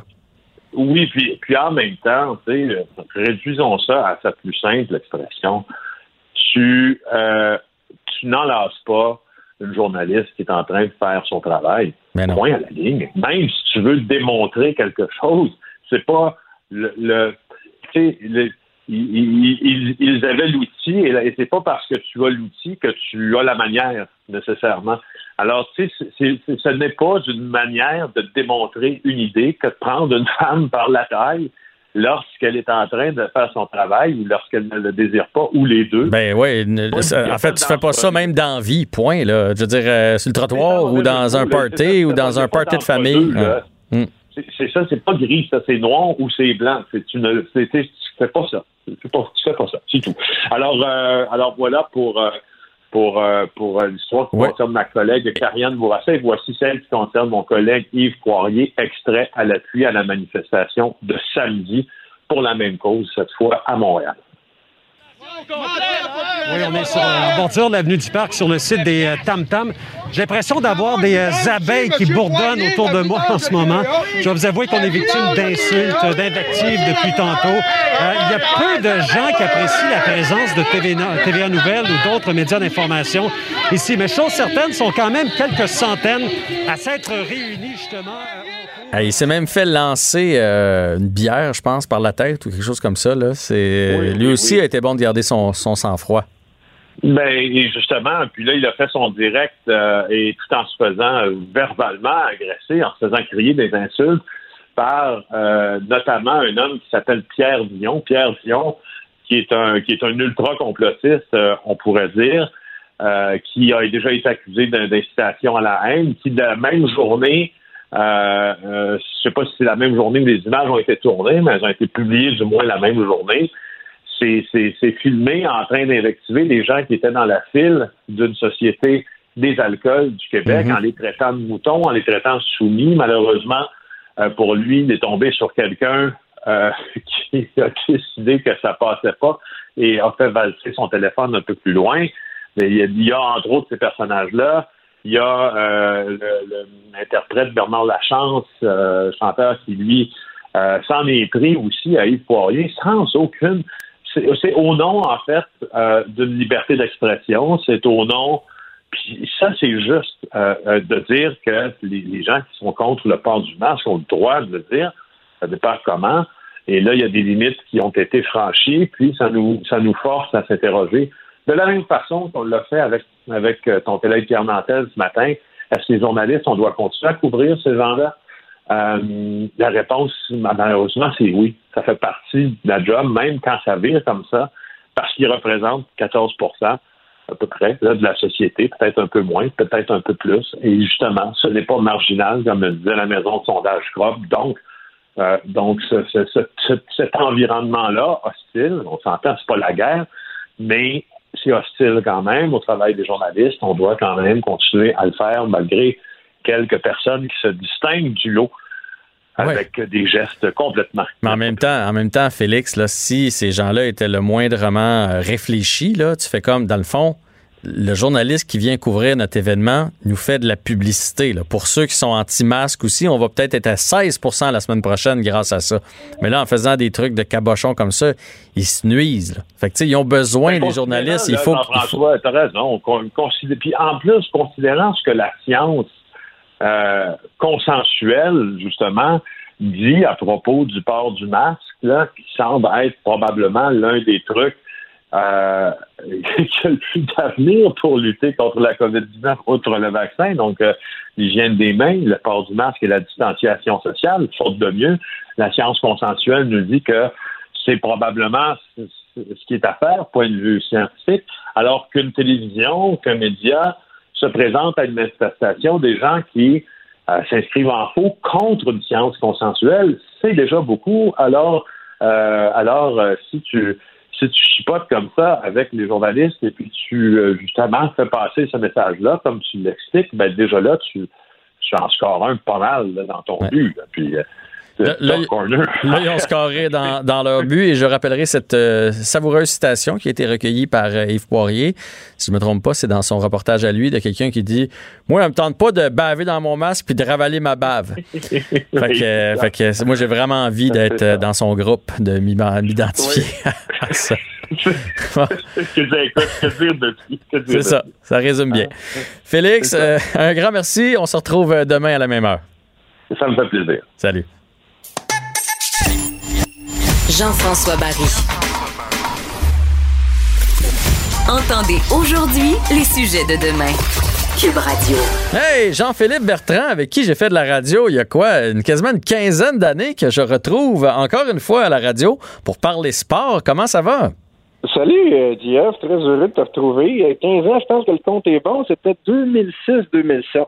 Vrai? Euh, c'est pas mal ça. C'est pas Moi, mal j- ça, ouais. j- J'étais allé euh, de, de mémoire à peu près, là, mais euh, bref, on a travaillé ensemble dans une radio sportive et toi, tu es toujours journaliste et animateur à TVA Sport. Donc, on va faire une petite chronique Exact. sport parce que ça bouge. S'il y a une place présentement où ça bouge dans la société, c'est bien là, là, le Canadien qui commence demain. Premier vrai match contre les Pingouins samedi. Donc, cette semaine, on a du sport à se mettre sous la dent. Et commençons avec le baseball qui, à la veille du match d'ouverture des euh, Marlins de Miami, ont découvert une dizaine de cas de COVID. Donc, le match est annulé. Exact. Si c'est pas une douzaine, là, parce que là, apparemment, qu'il y a des, euh, il y a- il y a des membres du personnel d'entraîneur qui sont infectés également. Alors, euh, c'est plus d'une dizaine de personnes, une douzaine. Euh, et donc, c'était le match d'ouverture à domicile pour les Marlins. C'est un peu drôle de parler de match d'ouverture quand, quand t'as pas de partisans dans les gradins. Là. Je crois Ouais. que regardé les images du baseball au cours du week-end, là, parce que ça a débuté vers la fin de la dernière semaine. Là. Je regardais hier soir le match des, des Mets. Là. On a mis des cartons, là, des, des, des faux partisans dans les premières rangées des estrades.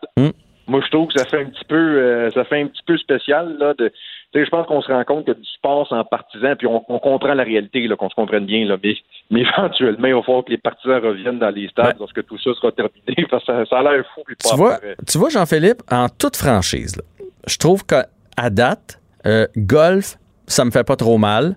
Euh, F1, pas Formule mal 1 du tout. Euh, pardon, excuse-moi? Formule 1. Ouais, Formule 1 non plus. Euh, MLS, honnêtement, j'ai aimé ça, entendre les joueurs, tout ça. Puis on coupe rarement dans les estrades, de toute façon, dans un match de soccer. Fait que ça m'a pas dérangé. Le baseball, c'est le premier où je fais aïe aïe.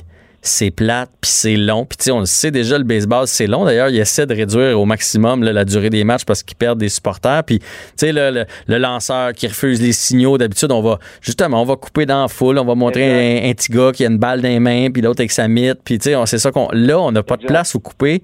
Puis, je comprends le baseball, essayer de trouver des solutions parce que s'il y a une place où ça. Un sport où ça fait mal à date, c'est le baseball. Ben, ça, ça, je te rejoins, je te rejoins à 100 parce que tu sais qu'un match de baseball dure en moyenne trois heures et la balle est en déplacement, donc, donc une réelle action de jeu pendant seulement trois minutes. Alors, t'as- t'as Dans tout le match?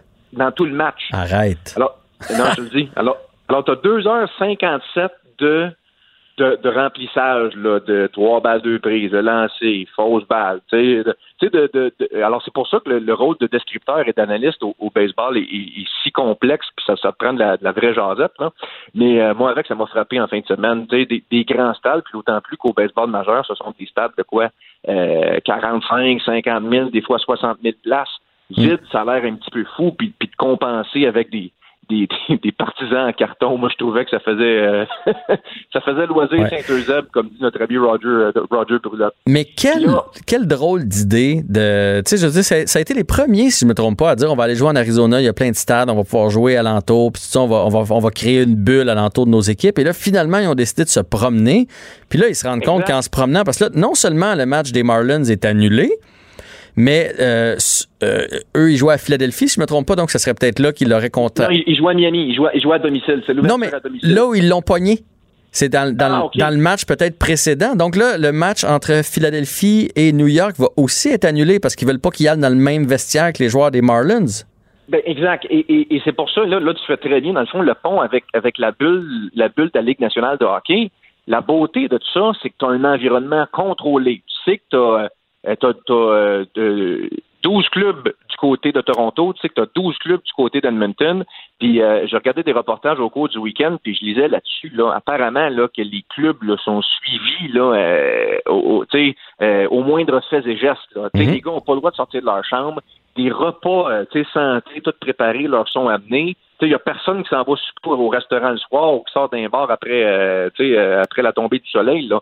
Euh, tout est, est calculé. Alors qu'au baseball majeur, effectivement, on voyage de, de, de, de- ville en ville. Et s'il y a bien un État dans lequel euh, la COVID frappe encore de plein fouet, c'est bien l'État de la Floride. Alors, tu sais, non seulement les Marlins vont pas bien, mais il y a d'autres équipes qui vont qui seraient éventuellement allées.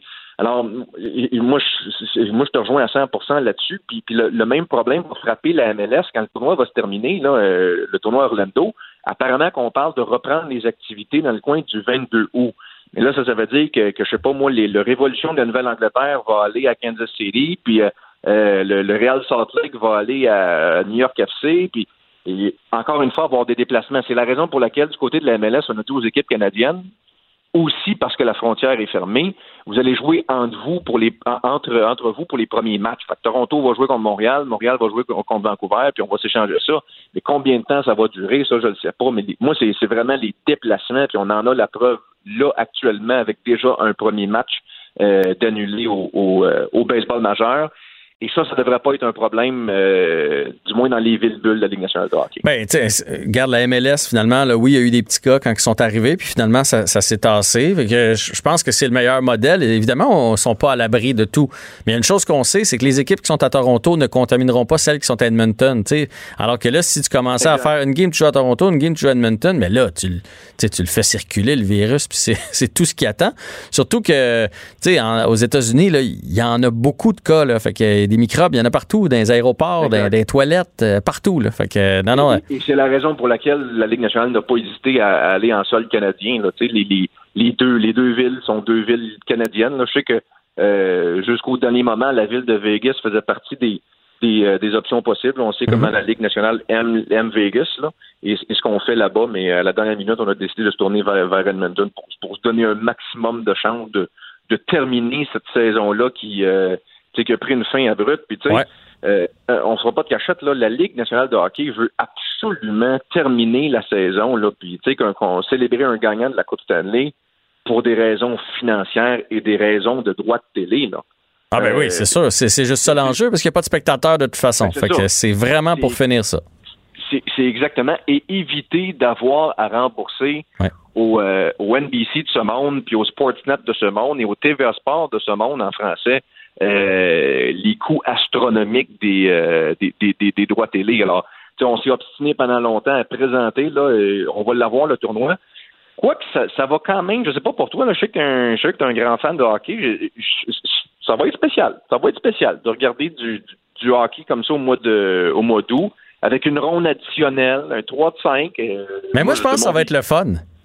Euh, sur le coup, j'étais pas, j'étais pas sûr. Puis, euh, moi, je- c'est déjà prévu avec euh, des amis. On va sortir la télé dehors, puis on va écouter ça dehors. Tu sais, pour une fois qu'on peut faire ça, peut-être ouais. même les pieds dans la piscine. Tu sais, puis, euh, ouais, fait que, tu sais, je me dis, on l'a là, puis ça va être excitant à Montréal ici là pour le, le prochain 15 jours, parce que de un. Il y, a la, là, il y a les matchs hors concours qui commencent. Après ça, il y a la série Pingouin canadien. Et advenant le cas qu'on est éliminé, euh, genre deux jours après euh, l'élimination, on va avoir la loterie pour savoir où est-ce qu'on sort, si on a une chance d'avoir Alexis Lafrenière. Fait que je dirais, jusqu'à la mi-août, là, ça va vibrer hockey. Là. Absolument. Euh, écoute, c'est- c'est c'est du. Jamais vu. là. Moi, de mon vécu des 3 de 5, là, je sais que tu es un petit peu plus vieux que moi. Là, je pense qu'au début des années 80. non, mais, de- de- Oui, oui, oui. des années- mais, mais je pense qu'au début des années 80, la première ronde des éliminatoires, sauf erreur, c'était des 3 de 5. Je te confirme. Je te confirme, mettons, en 86, quand le Canadien a gagné la Coupe Stanley, euh, c'était un 3 de 5 euh, le, le- le premier, le première ronde, la première ronde. Ouais. Bon, tu vois, mais moi, moi écoute. Dans la euh, division Adams, ça te donne une idée. Dans la conférence Prince de Galles. Exact, exact. bon. Écoute, euh, moi, je, ben, moi, je suis né en 81. Fait que 86, j'avais 5 ans. Là, je me rappelle, tu sais, je me rappelle un peu, mais je j'aurais pas pu te dire que c'était un 3 de 5, tu vois. Fait que ça, ça va être, ça va être un, dé- dé- déjà euh, intéressant comme, comme formule. Deux, le Canadien va avoir un club complètement reposé. Rappelle-toi, à la fin de l'année, tous les joueurs blessés, là, un Kanyemi qui s'était blessé à la rap, puis tu sais, euh, euh, tous les joueurs absents, ben là, ils ont tous eu le temps de se reposer. Fait qu'honnêtement, le Canadien, surtout dans un 3 de 5 avec un Carey Price en forme, puis tu sais, qui, qui a, qui a toute la tête au hockey, pourrait peut-être surprendre. On pourrait peut-être avoir, euh, tu sais, peut-être qu'on pourrait se rendre à, à mi-août, à fin août peut-être même, tu sais. Qui sait? Moi, je ne le souhaite pas, mais bon, ça, ça sera un autre débat. On va avoir la chance de s'en reparler cette semaine. Jean-Philippe Bertrand, journaliste et euh, animateur à TVA Sport, donc, qui nous parlait de, de- des cas dans le baseball, le retour du hockey, la MLS, et on s'en reparle cette semaine. Jean-Philippe, bonne journée à toi. Pendant que votre attention est centrée sur vos urgences du matin, vos réunions d'affaires du midi, votre retour à la maison ou votre emploi du soir, celle de Desjardins Entreprises est centrée sur plus de 400 000 entreprises à toute heure du jour. Grâce à notre connaissance des secteurs d'activité et à notre accompagnement spécialisé, nous aidons les entrepreneurs à relever chaque défi pour qu'ils puissent rester centrés sur ce qui compte, le développement de leur entreprise. Ici Ricardo. Et Émilie, marchand d'IGA. On a envie de vous inspirer à bien manger. À moins de 5 la portion. Suffit de repérer les produits valeurs sûres et de les cuisiner avec une de nos recettes. Les valeurs sûres, c'est bien pensé, hein? Bien sûr! Détails sur IGA.net. Jean-François Barry. Entendez aujourd'hui les sujets de demain. Cube Radio. François Lambert s'amène au micro de Cube. Est-ce que tu as passé un bon week-end, François? Un excellent week-end. J'étais dans la pelle mécanique tout le week-end euh, parce que je suis en train de me bâtir une nouvelle euh, cabane de transformation pour mes produits. OK. Puis c'est toi qui fais euh, l'appel on mécanique? la terre. Ouais, ben oui, oui, dans une pelle mécanique. Fait que j'ai passé le week-end là-dedans, euh, ben 12 heures euh, à faire. euh, je lève mon chapeau à ceux tu sais, qui font des jobs répétitifs. Moi, dans ma dans mon cerveau, faire une tâche répétitive non-stop, ça devient difficile. Mais là, honnêtement, j'avais du fun. Je me faisais un tas, je déplaçais mes affaires, puis la vie était belle, puis Dans le fond, c'est un- un rêve de petit gars. Tu sais, quand on est petit gars, on a toute une petite pépine dans le dans notre carré de sable, puis on, on se fait des chemins comme ça. C'est juste que toi, c'est tout vrai. Ben écoute, c'est un cadeau que je me suis fait en 2009. À un moment donné, j'avais une entreprise qui allait bien, puis je me disais, hey, quand j'étais petit, là, je voulais ça, puis on avait besoin la terre. Je me suis fait un cadeau, puis honnêtement, c'est le. Oubliez le char de luxe, là, une telle mécanique, c'est bien. J'imagine. Place des montagnes. Fait que c'est ça que j'ai fait en fin de semaine, puis j'ai- j'ai- ça faisait pas partie du sujet, mais là, juste avant que je rentre, il y avait l'annonce des anti-masques. Jean-François, je suis plus capable. Je comprends pas les gens qui comprennent pas. Moi, moi non plus. ça me ça me dépasse. Je regarde ça à la télévision je me dis, c'est-tu surréel? Tu sais? Eh bien, écoute, Tu il y a eu. J'imagine l'homme, euh, l'homme de Cro-Magnon, là. Le premier qui a décidé de porter des sous-vêtements, est-ce que les gens se sont mis à rire de lui? sais? Écoute, c'est toute une image, mais t'as tellement raison. Chaque première personne, la première personne qui a mis des bas, puis la première personne qui, a dit, moi, je me mouche plus avec des mouchoirs de poche, je prends des Kleenex, puis à un moment donné, il faut qu'on commence à quelque part. Puis je sais pas si tu as entendu tantôt, là, euh, notre collègue, euh, collègue Félix Seguin nous parlait d'une étude, c'est 14% des gens, il y a eu un sondage, 14% des gens qui ne croient pas au port du, masque. Donc, c'est pas une. C'est pas une. Oui, c'est une minorité, là, mais c'est pas comme quelque chose de négligeable. C'est un grand pan de la société quand même.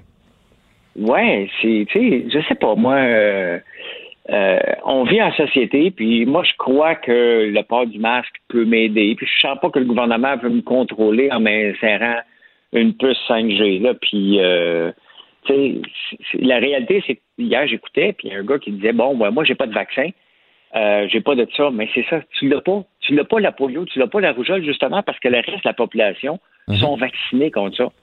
Euh, c'est sûr que ceux qui ne sont pas vaccinés sont protégés par la masque. Ils sont. Bref, je regarde ça aller à tous les jours, puis je me dis à chaque jour, ça ne se peut pas ce qu'on voit à la télévision, mais ça se peut. Tu sais, puis les deux gars qui ont enlacé la journaliste, est-ce qu'ils vont être poursuivis? Tu sais, je pense que oui. Je sais pas, là, on en connaît un, Jean-François Mongrain. là. Il y en a un qui est identifié, qui dit d'ailleurs que sa vie est un calvaire depuis ce, ce- ce moment-là, parce qu'évidemment, il n'y a pas grand monde qui est, qui est d'accord avec ce qu'il a fait. Et je dis tant pis, hein? Ben exactement. Il a couru après, là. Mais euh, bref, euh, des fois, la, la, la société, euh, je me rends compte que je suis pas mal docile. Même si les gens trouvent des fois que je suis un troublemaker, je me trouve docile en maudit. Mais tu sais, on, va en revenir à ça. Là, moi, je le sais pas. Je suis pas convaincu que ça aide tant que ça. Parce que je trouve que la majorité du monde le porte croche. Les gens portent ça dans le cou. Après ça, ils se leur remontent dans le visage. Ils ont ça dans la barbe. Est-ce que ça aide, ça aide pas? Je ne sais pas. Mais on va prendre la chance que ça aide. Ils nous demandent de le faire de toute façon en société. Euh, et c'est, tiens, tant pis, là. Moi, je joue au hockey, mais je suis obligé de mettre des pads. Je mets des pads. Que j'y crois, que j'y crois pas, c'est, c'est de même que ça, que ça fonctionne. Tu sais, fait qu'à un moment donné, puis à part les gens qui travaillent avec ça dans le visage, on l'a en moyenne 45 minutes, une demi-heure, une heure par jour. Il n'y a pas grand monde qui a ça longtemps dans le visage, là. Non, non. C'est euh, bref, je trouve que c'est euh, c'est de l'égocentrisme énorme euh, en ce moment qu'on voit. Hmm. Ça me désole de certaines personnes dans la société. Ils ont, je sais pas, mais d'aller manifester pour l'anti, puis de ra- ramener ça au 5G, puis le contrôle du gouvernement. Il n'y a pas de pandémie. Il y a juste 1000 personnes de morts aujourd'hui. Euh, ouais, OK, mais si c'était ton père qui était mort, ça serait pas 1000, ça serait une. hein. Les gens, c'est- très, très spécial ce qu'on vit en ce moment. C'est euh, autant que les gens étaient dociles pour rentrer dans le confinement, autant que les gens là, sont agressifs. sont euh, agressifs, sont, frustrés aussi. On sent qu'il y a une grogne incroyable. Puis si vous avez des doutes, là, François, je sais que tu lis beaucoup de choses. Je sais pas si tu as vu ce matin dans la presse, on parle d'un policier. Euh, attends un petit peu, je remonte un peu plus haut dans mes notes. Je l'avais sorti, euh, je voulais vous parler de ça, puis j'ai manqué de temps. Bref, un policier qui a, qui, qui a eu la COVID, puis il dit dans l'article, et lui, là, il a été deux semaines dans le coma, euh, bref, euh, et il dit, moi, dans ma famille, on y croyait pas. Il avoue qu'il y croyait pas, mais finalement, il l'a eu, puis là, il croit en Titi, là, fait que je, je, je veux pas dire que je leur souhaite de l'avoir aux gens qui sont là-bas, là, mais euh, à un moment donné, il faudrait réaliser que ça existe, puis c'est un devoir qu'on a de protéger les autres, parce que le masque protège les autres, on se le rappelle. Exactement. Bref, en tout cas, c'est du, beau, c'est pas du beau, c'est- divertissant. Tu, si tu vois ça passer, tu dis, écoutons, je l'ai vu sur mon fil Twitter 45 fois, moi, cliquer dessus, puis là, tu regardes ça, tu te dis, hey boy, c'est en 2020, ça. Au Québec, on n'est pas dans un État euh, reculé du Texas, là. Euh, écoute, je suis, euh, ça, ça me dépasse, mais bon, je suis un homme docile. C'est ce que je me rends compte, là.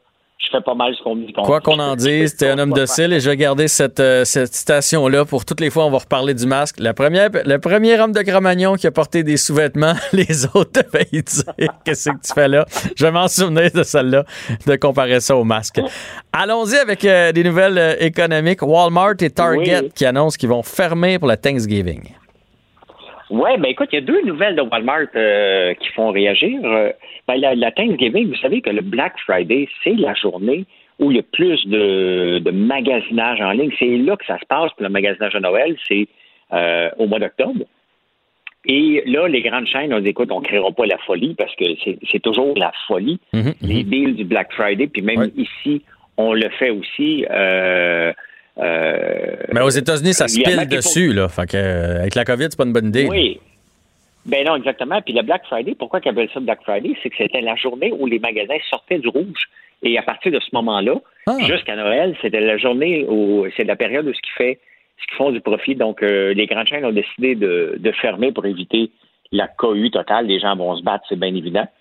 Euh, donc, ça va être spécial le magasinage en ligne. Ce que les grandes chaînes sont en train de nous dire, c'est que magasiner en ligne, on va faire des spéciaux toute l'année. Puis c'est ça qu'ils qui, qui disent aussi.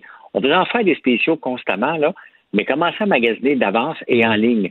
Et en parlant d'en ligne, il y a Walmart qui, en même temps, aujourd'hui, puis là, c'est la grogne. Là. Cette- la semaine passée, ils ont annoncé des investissements de 3,5 milliards au Canada euh, pour euh, renouveler ces, ces magasins en ligne et aussi ces magasins, ces grandes surfaces. Mhm. Mais tu sais, c'est comment ils financent ça? Non? Ah, c'est simple, hein? C'est que, mettons que moi, j'ai mes produits chez Walmart. Tu sais que qu- quand on est réseau avec nos produits dans une grande chaîne, ben, il y a des frais euh, qu'on doit payer. Ça, 10, 15, 20, 18% Ça dépend des places. Mais il y a des frais qu'on doit payer en plus de, de- de- du prix qu'on leur donne. Il y a des frais pour payer l'infrastructure, pour payer un peu ta place sur la tablette par la bande, si on veut. C'est normal. C'est des frais qui en font partie. Mais en plus des frais que Walmart charge, qui sont les alentours de 18% 20% à partir de maintenant, ils vont charger en plus 6,25% Pour être sur leur site? pour être sur leur site et pour être en magasin. Donc, juste parce que tu passes par le, le, le, le mécanisme, parce que tu as deux façons de rentrer dans les magasins. On l'appelle backdoor, donc tu cognes à chacun des magasins et le gérant peut te faire une place. Ça, tu payes pas de frais, tu lui fais un prix, il t'accepte, mais tu n'es pas, t'es pas réseau. Quand tu rentres réseau, ben, il y a des frais à payer. Puis Walmart a dit, attends un peu, je vais, c'est bien que je fasse 3,5 millions d'investissements, mais puisque vous allez en bénéficier autant que nous, les fournisseurs, ben, vous devez payer une partie de ça. Mais là, ça, Souvent, comm- tu sais, le- dans- ça commence à faire beaucoup, là, le 16 plus le 6,5. T'es rendu à 22,5 là, C'est énorme. Ben, surtout que souvent, les marges, euh, c'est en bas de 10 hein. On parlait avec Danny des marges en restaurant qui sont de 2 à 5 dans, la, beaucoup de, de consommation. euh, c'est souvent en bas de 10 les, euh, la profitabilité. Fait que les- il y a beaucoup des fournisseurs qui disent Attends un peu. Et tu sais à qui ça m'a fait penser? Ça m'a fait penser à Piquet Souban. Tu sais, quand Piquet signait son contrat de 72 millions avec le Canadien, c'était Ouais. bien 72 ou 100 Ouais, millions? quelque, 72. chose, quelque chose comme ça, là. Euh, il avait dit qu'il remettait tout de suite 10 millions à l'hôp- l'hôpital général pour enfants. Ouais, ben en fait, c'est pas tout à fait comme ça que ça s'est fait parce qu'il l'a pas pris directement Non, dans son salaire. Il a, il a fait des levées de fonds pour aller le chercher. Exactement. Et c'est ça qui c'est exactement ce qui m'a fait penser parce que j'ai déjà fait deux, trois soirées de levée de fonds pour Piquet, puis on comprend très bien que dans le fond, il met juste son nom, il n'a pas sorti de son salaire 10 millions, il, s'implique pour aller chercher 10 millions, puis c'est bien correct. Là, Mhm, sais. mhm. Euh, mais d'un autre côté, c'est pas lui qui le paye. Il paye de son temps. Il vient dans une soirée, il, parle un peu, quelques mots français. Et c'est un peu ça, dans le fond, c'est qu'il prend le crédit, comme Walmart en ce moment prend le crédit. Hey, on investit 3,5 millions. Vous voyez comment on est une bonne entreprise. Ça refait d'abord, il refait la facture à tous les petits fournisseurs, gros et petits fournisseurs, en disant non, non, tu vas, tu vas la payer, la facture. Euh, les, gens, les gens grognent. C'est certain que rentrer dans un Walmart, rentrer dans un Costco, euh, rentrer dans, dans. Moi, dans mon cas, c'était Maxi qui, qui- qui a changé la- la- la- mon entreprise. C'est un grand pas de géant pour une entreprise, mais il reste qu'à un moment donné, faut pas exagérer non plus. Là. Sais, c'est- c'est- c'est- les marges sont petites quand même. Là. Bref, Walmart annonce qu'ils sont pas au Black Friday, Target, et en même temps annonce un grand investissement qui vont faire refiler euh, aux gens. Il y, a, il y a beaucoup de grogne en ce moment. Ben, écoute, euh, c'est le fun de savoir les coulisses comme ça. Puis euh, c'est pour ça qu'on apprécie chacune de tes chroniques. François, on n'en a pas, nous, des produits chez Walmart. Fait que euh, c'est- merci de nous renseigner là-dessus. Toujours un plaisir de te parler et euh, c'est un rendez-vous demain 16h30 comme à tous les jours de la semaine. Jean-François Barry. Le seul retour qui vous fait sentir en vacances, Même dans le trafic. Cube Radio. Le, le commentaire de Alex Dufresne, une femme de théâtre pas comme les autres. Alex Dufresne, bon début de semaine. Allô? Comment ça va? Ben, ça va, ça va qui fait chaud, hein, je te dirais? Écoute, chaleur climatisée en dedans présentement. J'ai même les orteils un peu gelés. Fait que je peux pas te dire, mais il a l'air de faire beau dehors. Euh, Sur Montréal, là, il, y a, il y a mouillé beaucoup aujourd'hui, mais là, là c'est le soleil est ressorti, fait que ça doit être très humide. Une petite température bipolaire, là, aujourd'hui, ouais. Oui, totalement. Alors, de quoi on parle aujourd'hui, euh, Alix? Eh ben, je veux parler d'amitié virtuelle aujourd'hui et plus précisément de peut-être une blonde virtuelle. Hein. Pendant la COVID, on a eu euh, beaucoup de relations, je dirais, virtuelles avec nos amis, nos proches euh, Mhm. par Zoom. Et les Japonais qui, euh, comme d'habitude, vont toujours plus loin que tout le monde, eux ont carrément créé, on va le dire carrément, c'est une blonde en hologramme que les Japonais peuvent s'acheter.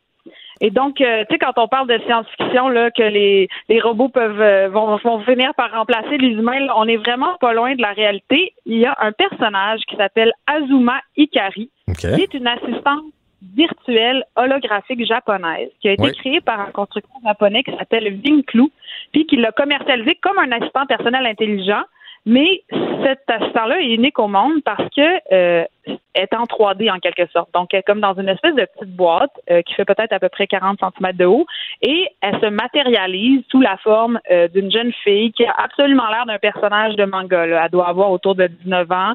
Euh, elle a les cheveux bleus, elle a toujours des petits kits super cute. Puis, au départ, elle a été créée justement euh, comme une assistante personnelle qui peut... euh, qui peut te rappeler que tu as un rendez-vous. Dans le fond, Euh, là, c'est, euh, c'est, c'est Alexia, la fameuse Alexia là, qu'on entend. Là, Alexia, fais-moi le café, à part Alexia, joue-moi une toune. C'est Alexia, mais on la voit, là. C'est ça, là. C'est Alexia ou c'est le Google Assistant, mais euh, qui va une coche plus loin, c'est-à-dire que il y a une incarnation physique en fait Hmm. de ton assistant. C'est un, ça s'appelle un gate box en fait, puis ça existe juste au Japon pour l'instant.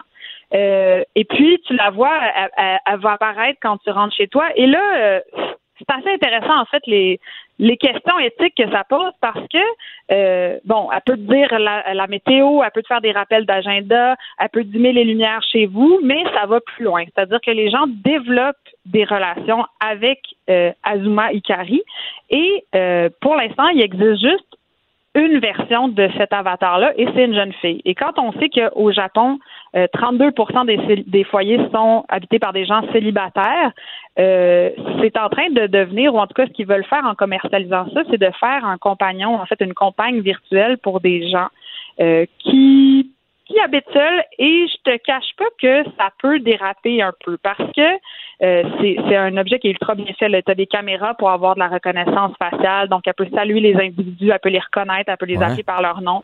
Si un ami qui vient de visiter, elle peut demander de ses nouvelles.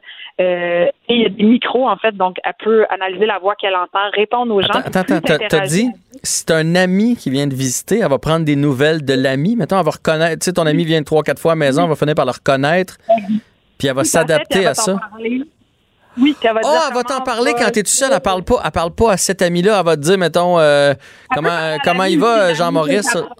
Ah, ouais. Oui, mais elle peut aussi parler. Jean-Maurice, il peut s'approcher de, du personnage puis dire salut, puis elle va dire Ah, Jean-Maurice, comment tu vas depuis la dernière fois euh, qu'on s'est vu? Puis, comme elle est en permanence connectée à Internet, elle peut t'informer sur l'état du trafic, l'année de sortie d'un film, l'âge d'un acteur, le prix de vente de la dernière Mitsubishi. Euh, elle, elle est vraiment connectée. Et en fait, euh, c'est plus qu'une assistante. C'est vraiment, il y a une dimension affective. Et c'est là pour moi que, que le problème euh, se pose, en fait. C'est que euh, les gens développent des relations affectives avec elle. Et donc, elle va pouvoir plus t'interagir, plus t'interagir avec, plus euh, la machine comprend comment tu penses puis comment tu fonctionnes. Plus elle Donc, dit ce que tu veux fait- entendre, plus elle va dans tes champs d'intérêt. Et là, quand tu vas recroiser quelqu'un dans la vie, tu vas trouver qu'il est donc plate parce que ton hologramme est bien mieux à maison. C'est exactement ça. Puis ça, c'est un peu troublant parce que les gens vont finir par avoir comment ils, ils vendent. En fait, ils disent c'est une relation sans compromis. Puis on sait que des relations d'humain à humain, ce que ça prend, c'est beaucoup de compromis. Et donc, elle va, mettons, savoir que tu finis le bureau euh, à 5 heures. Fait qu'à 4h45, elle va t'écrire J'ai hâte que tu reviennes à la maison. Ben, là, tu peux la voyons. texter. Là, oui, elle te texte. Fait que là, tu peux dire Moi aussi, j'ai hâte de te voir. Puis elle dit euh, Quand tu vas revenir, je vais mettre ta musique préférée. Puis là, tu peux faire une joke, puis là, elle va te trouver drôle, puis elle va dire Mon Dieu, que je te trouve donc drôle, mon beau brun. Parce que là, la, ma- la machine sait que tu as les cheveux bruns, mettons. Donc là, elle va vraiment pouvoir entrer dans des détails tellement précis puis personnels que euh, ça va s'approcher en fait d'un comportement qui est celui qu'on a dans une, une relation de couple. En fait, elle va te demander comment s'est passée ta journée. Elle peut te raconter sa journée à elle. Elle peut te chanter une chanson. Elle va te complimenter sur ton apparence. Euh, elle va te parler de ton sens de l'humour. Puis, ben là, évidemment, euh, c'est de plus en plus marketé en bon français pour les hommes seuls ou les hommes célibataires. Et ça va au point où il y a des gens qui vont euh, avoir des relations amoureuses avec elle. Et là, on va écouter un extrait, mais il y a une publicité dans laquelle l'assistante de maison demande à son possesseur, parce que tu possèdes ce personnage, de vite rentrer à la maison et de pas travailler trop tard pour qu'ils puissent célébrer ensemble leurs trois mois de vie commune. Alors, on écoute un petit extrait. 今日は一緒に暮らしてから3ヶ月の記念日だよ覚えてたもちろん Fait que là, tu l'entends poser des questions OK, j'ai quand même un petit malaise. On dirait que je suis en train de jouer à la Mario Wii ou quelque chose comme ça, là, mais euh, c'est vraiment une voix de cartoon, mais bon, je comprends. Je pense que je pense que le mot malaise c'est un euphémisme en fait parce que euh, on est vraiment dans l'image caricaturale de la gentille femme au foyer qui fait tout pour contenter son mari. Ça c'est vraiment véhiculé par la Gatebox là. Donc c'est c'est fait pour ça, c'est programmé pour ça. Elle appelle son son client master, donc elle l'appelle maître, mais même en japonais, elle va dire master. Puis euh, c'est évidemment un hologramme là, qui ressemble à une très très jeune fille qui est habillée de manière ouais. relativement suggestive. Ben oui, tu sais, les dessins de manga, c'est des jupes de c'est des jupes d'écolière qu'on voit toujours un peu la culotte quand elle se penche, puis tu sais, je pense qu'elle fait double D, là, tu sais, fait que c'est sûr que euh, ça, Non, mais c'est- ça fait pas la promotion, mettons, d'un, d'un équilibre euh, féministe dans un couple, là, mettons. Non, puis en même temps, honnêtement, quel- quelqu'un là, qui, qui est tout seul avec cette euh, machine-là pendant deux ans, il est comme perdu à vie parce qu'il ne pourra plus jamais être avec une femme pour vrai parce qu'elle ne sera pas aussi parfaite, elle n'aura pas des formes aussi parfaites, elle ne dira pas ce que tu veux entendre. Puis là, Elle on- n'aura on- pas éternellement 19 ans, absolument. Puis le, le problème avec ça, c'est que bon, là, tu peux pas la toucher, tu comprends? Fait que oui, tu peux vivre en théorie deux ans avec, avec ta blonde virtuelle. C'est juste qu'à un moment donné, si tu as besoin de contact physique, ça se passera pas, là, tu sais. Mais ça, évidemment, on sait que les Japonais ont inventé d'autres, d'autres machines et d'autres robots pour ce genre de besoins. Mais ça pose aussi des questions éthiques par rapport à la gestion de données. Parce que, comme tu as une espèce de relation ambiguë qui est proche de celle d'un couple, mais avec une intelligence artificielle, ben ça veut dire qu'elle va entendre des informations très personnelles son client. Oui, ben oui. Elle va savoir tout. Elle va savoir tes préférences, tes goûts.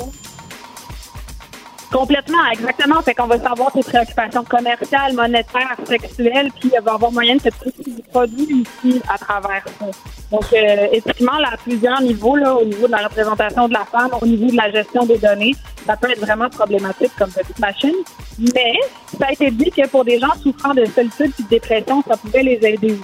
Ben, Donc, j'avoue, euh, euh, tu sais, on a juste à penser au confinement. J'avoue que pour certaines personnes, ça aurait peut-être pu être bénéfique pendant, au lieu de passer trois mois tout seul, mais ça pose quand même des questions éthiques. Écoute, Alix, c'était fort intéressant que tu nous parles de cette bébelle-là aujourd'hui.